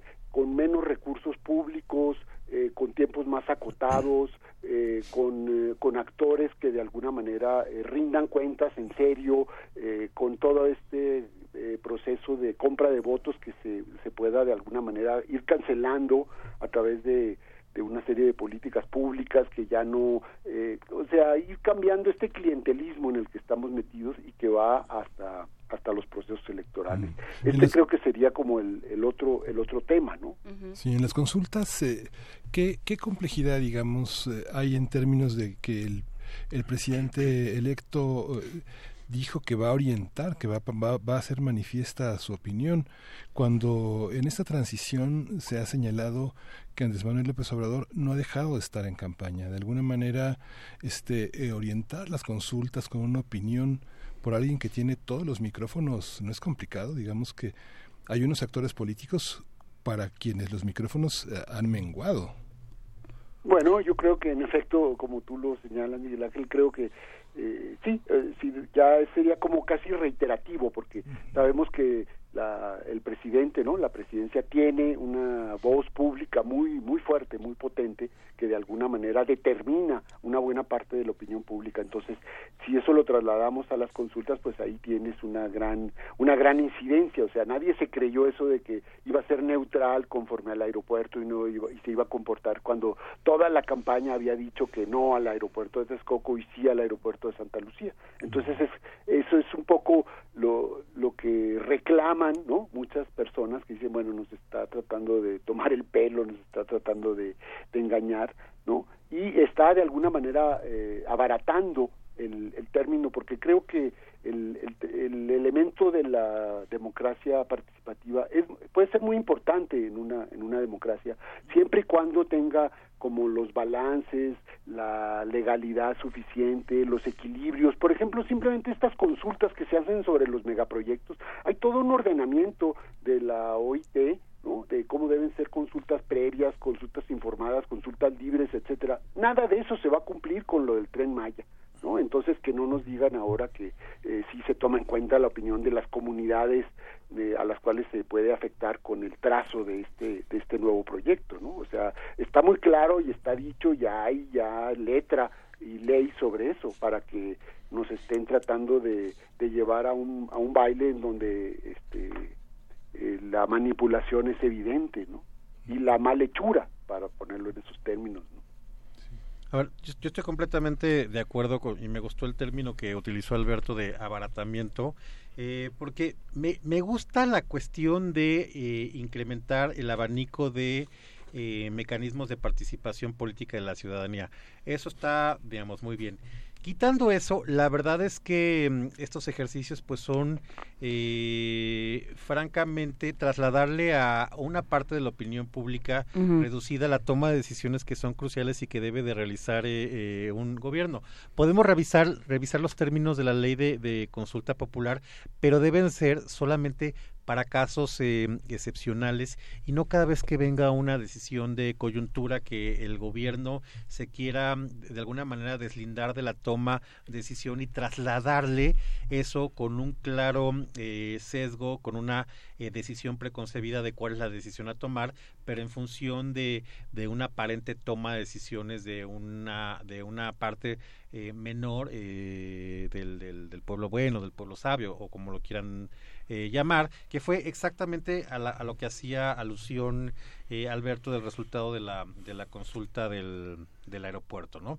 Entonces, eh, creo que sí, sin duda, me parece, hay como una enorme tentación en este país, digamos, quitando la, la, la, elección presidencial del año 2000, que después de eh, una elección presidencial generara una reforma electoral, digamos. Lamentablemente hemos vivido de manera permanente, pues prácticamente así desde la elección eh, tan peculiar del, del 76, unas eh, más cosméticas que otras, unas con un tono ideológico, otros eh, que cambian de forma los procedimientos o mm, las instituciones, pero creo que va a dar mucho de, de, de qué hablar. la cuestión electoral. Creo que la tentación de una nueva reforma está ahí a la vuelta de la esquina. Bueno, pues ya lo estaremos conversando, eso espero, aquí en las mesas de primer movimiento. Pues sí, eh, Alberto Asís, ¿alguna última reflexión? Sí, mira, yo creo que en efecto ya nos metimos como a, uno de los temas que viene, que es esto de las consultas, y que el problema de fondo es eh, quién decide, o sea, finalmente deciden los votantes, los ciudadanos, decide el gobierno, qué parte cada uno, etcétera, y ojalá podamos tener otro espacio para poder meternos eh, en mayor profundidad a este a este tema que creo que va a ser cada día más polémico y más central de lo que de lo que se visora avisora en el en el horizonte democrático electoral y qué implica para una democracia representativa exactamente. Yo acabo de regresar ahorita estuve en Brasil allá haciendo entrevistas y me impresionó. Todos los taxistas en Sao Paulo estaban felices con Bolsonaro porque venía ya una eh, fin de la de la corrupción y todos eran antipetistas ahora no hace hace 10 años todos eran eh, pro propetistas. Entonces esto del pueblo sabio este, que elige siempre con, no es no es no es así o sea es muchísimo más complicado y yo creo que hay que hay que estudiarlo con con muchísimo más detalle y, y, cuidado. ¿no? Sí, bueno, habrá que hablar justamente de esta reforma al 35 constitucional de la, de la que hablabas ya. Eh, Alberto Asís y esperamos volver a hablar con ustedes dos. O revocación de mandato, ¿no? Claro, también eso, va a venir, exacto. Pues sí. Este Horacio Vives, tú tienes un anuncio. Sí, nada más para eh, invitar al público, a la comunidad de, la UNAM. El día de mañana, miércoles 14 a la una de la tarde, en el Instituto de Investigaciones Jurídicas, sala eh, Reforma eh, del 77 va a ser la entrega del premio a los ganadores del concurso eh, jurídico político de la plataforma de crónicas. Ya ven que amablemente estuvimos eh, conversando mucho sobre la importancia y la utilidad de este de esta plataforma. Y bueno, pues felicitar a los eh, ganadores. Jorge González Alarcón, estudiante de Ciencia Política y Administración Pública de la UNAM. Eh, César Antonio Fernández de Relaciones Internacionales del ITAM, que se llevó el segundo lugar, y mm, una mención honorífica para eh, José Emilio Márquez de eh, la FESA Catlán, de, de, la estudiante de Derecho. Y bueno, está la invitación abierta y pues muchísimas gracias eh, por el espacio durante todos estos meses y para mañana el evento. Y casualmente la presidenta del tribunal, Yanino Tarola, va a sustentar una conferencia magistral pues a, ver qué a ver qué tiene que decir será interesante pues muchísimas gracias a los dos muchísimas gracias doctor Alberto Asís del CIESAS Centro de Investigación y Estudios Superiores en Antropología Social ya se me olvidó la tabla del 7 nada más de acordarme de las siglas del CIESAS te agradezco muchísimo que hayas estado con nosotros muchísimas gracias Horacio Vives Luisa, Juan Inés, Miguel Ángel, Comunidad de Primer Movimiento. Alberto, muchísimas gracias por estar. No, muchas gracias. Sí, fue un gusto estar con ustedes, Juan Inés. Y del Ángel creo que ahora no habló Luisa, este, estuvo ahí muy calladita. Sí. Y, eh, Horrorizada con, estos temas. Compartir con Horacio la mesa pues fue un gusto y espero que eh, podamos seguir platicando sobre estos temas. Pues seguiremos platicando. Muchísimas gracias. Nos vamos con música, Miguel Ángel. Sí, vamos a oír de eh, Battles de Java.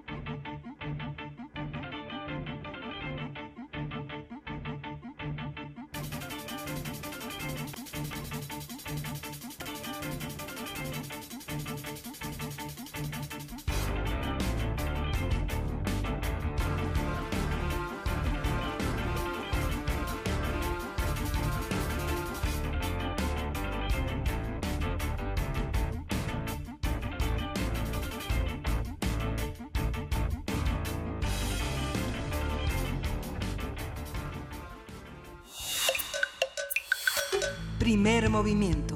Hacemos comunidad. Y volvemos velozmente únicamente para agradecer a todos los que hacen comunidad con nosotros por todos sus mensajes, por todas sus, sus opiniones, yo creo que son válidas todas y cada una de ellas.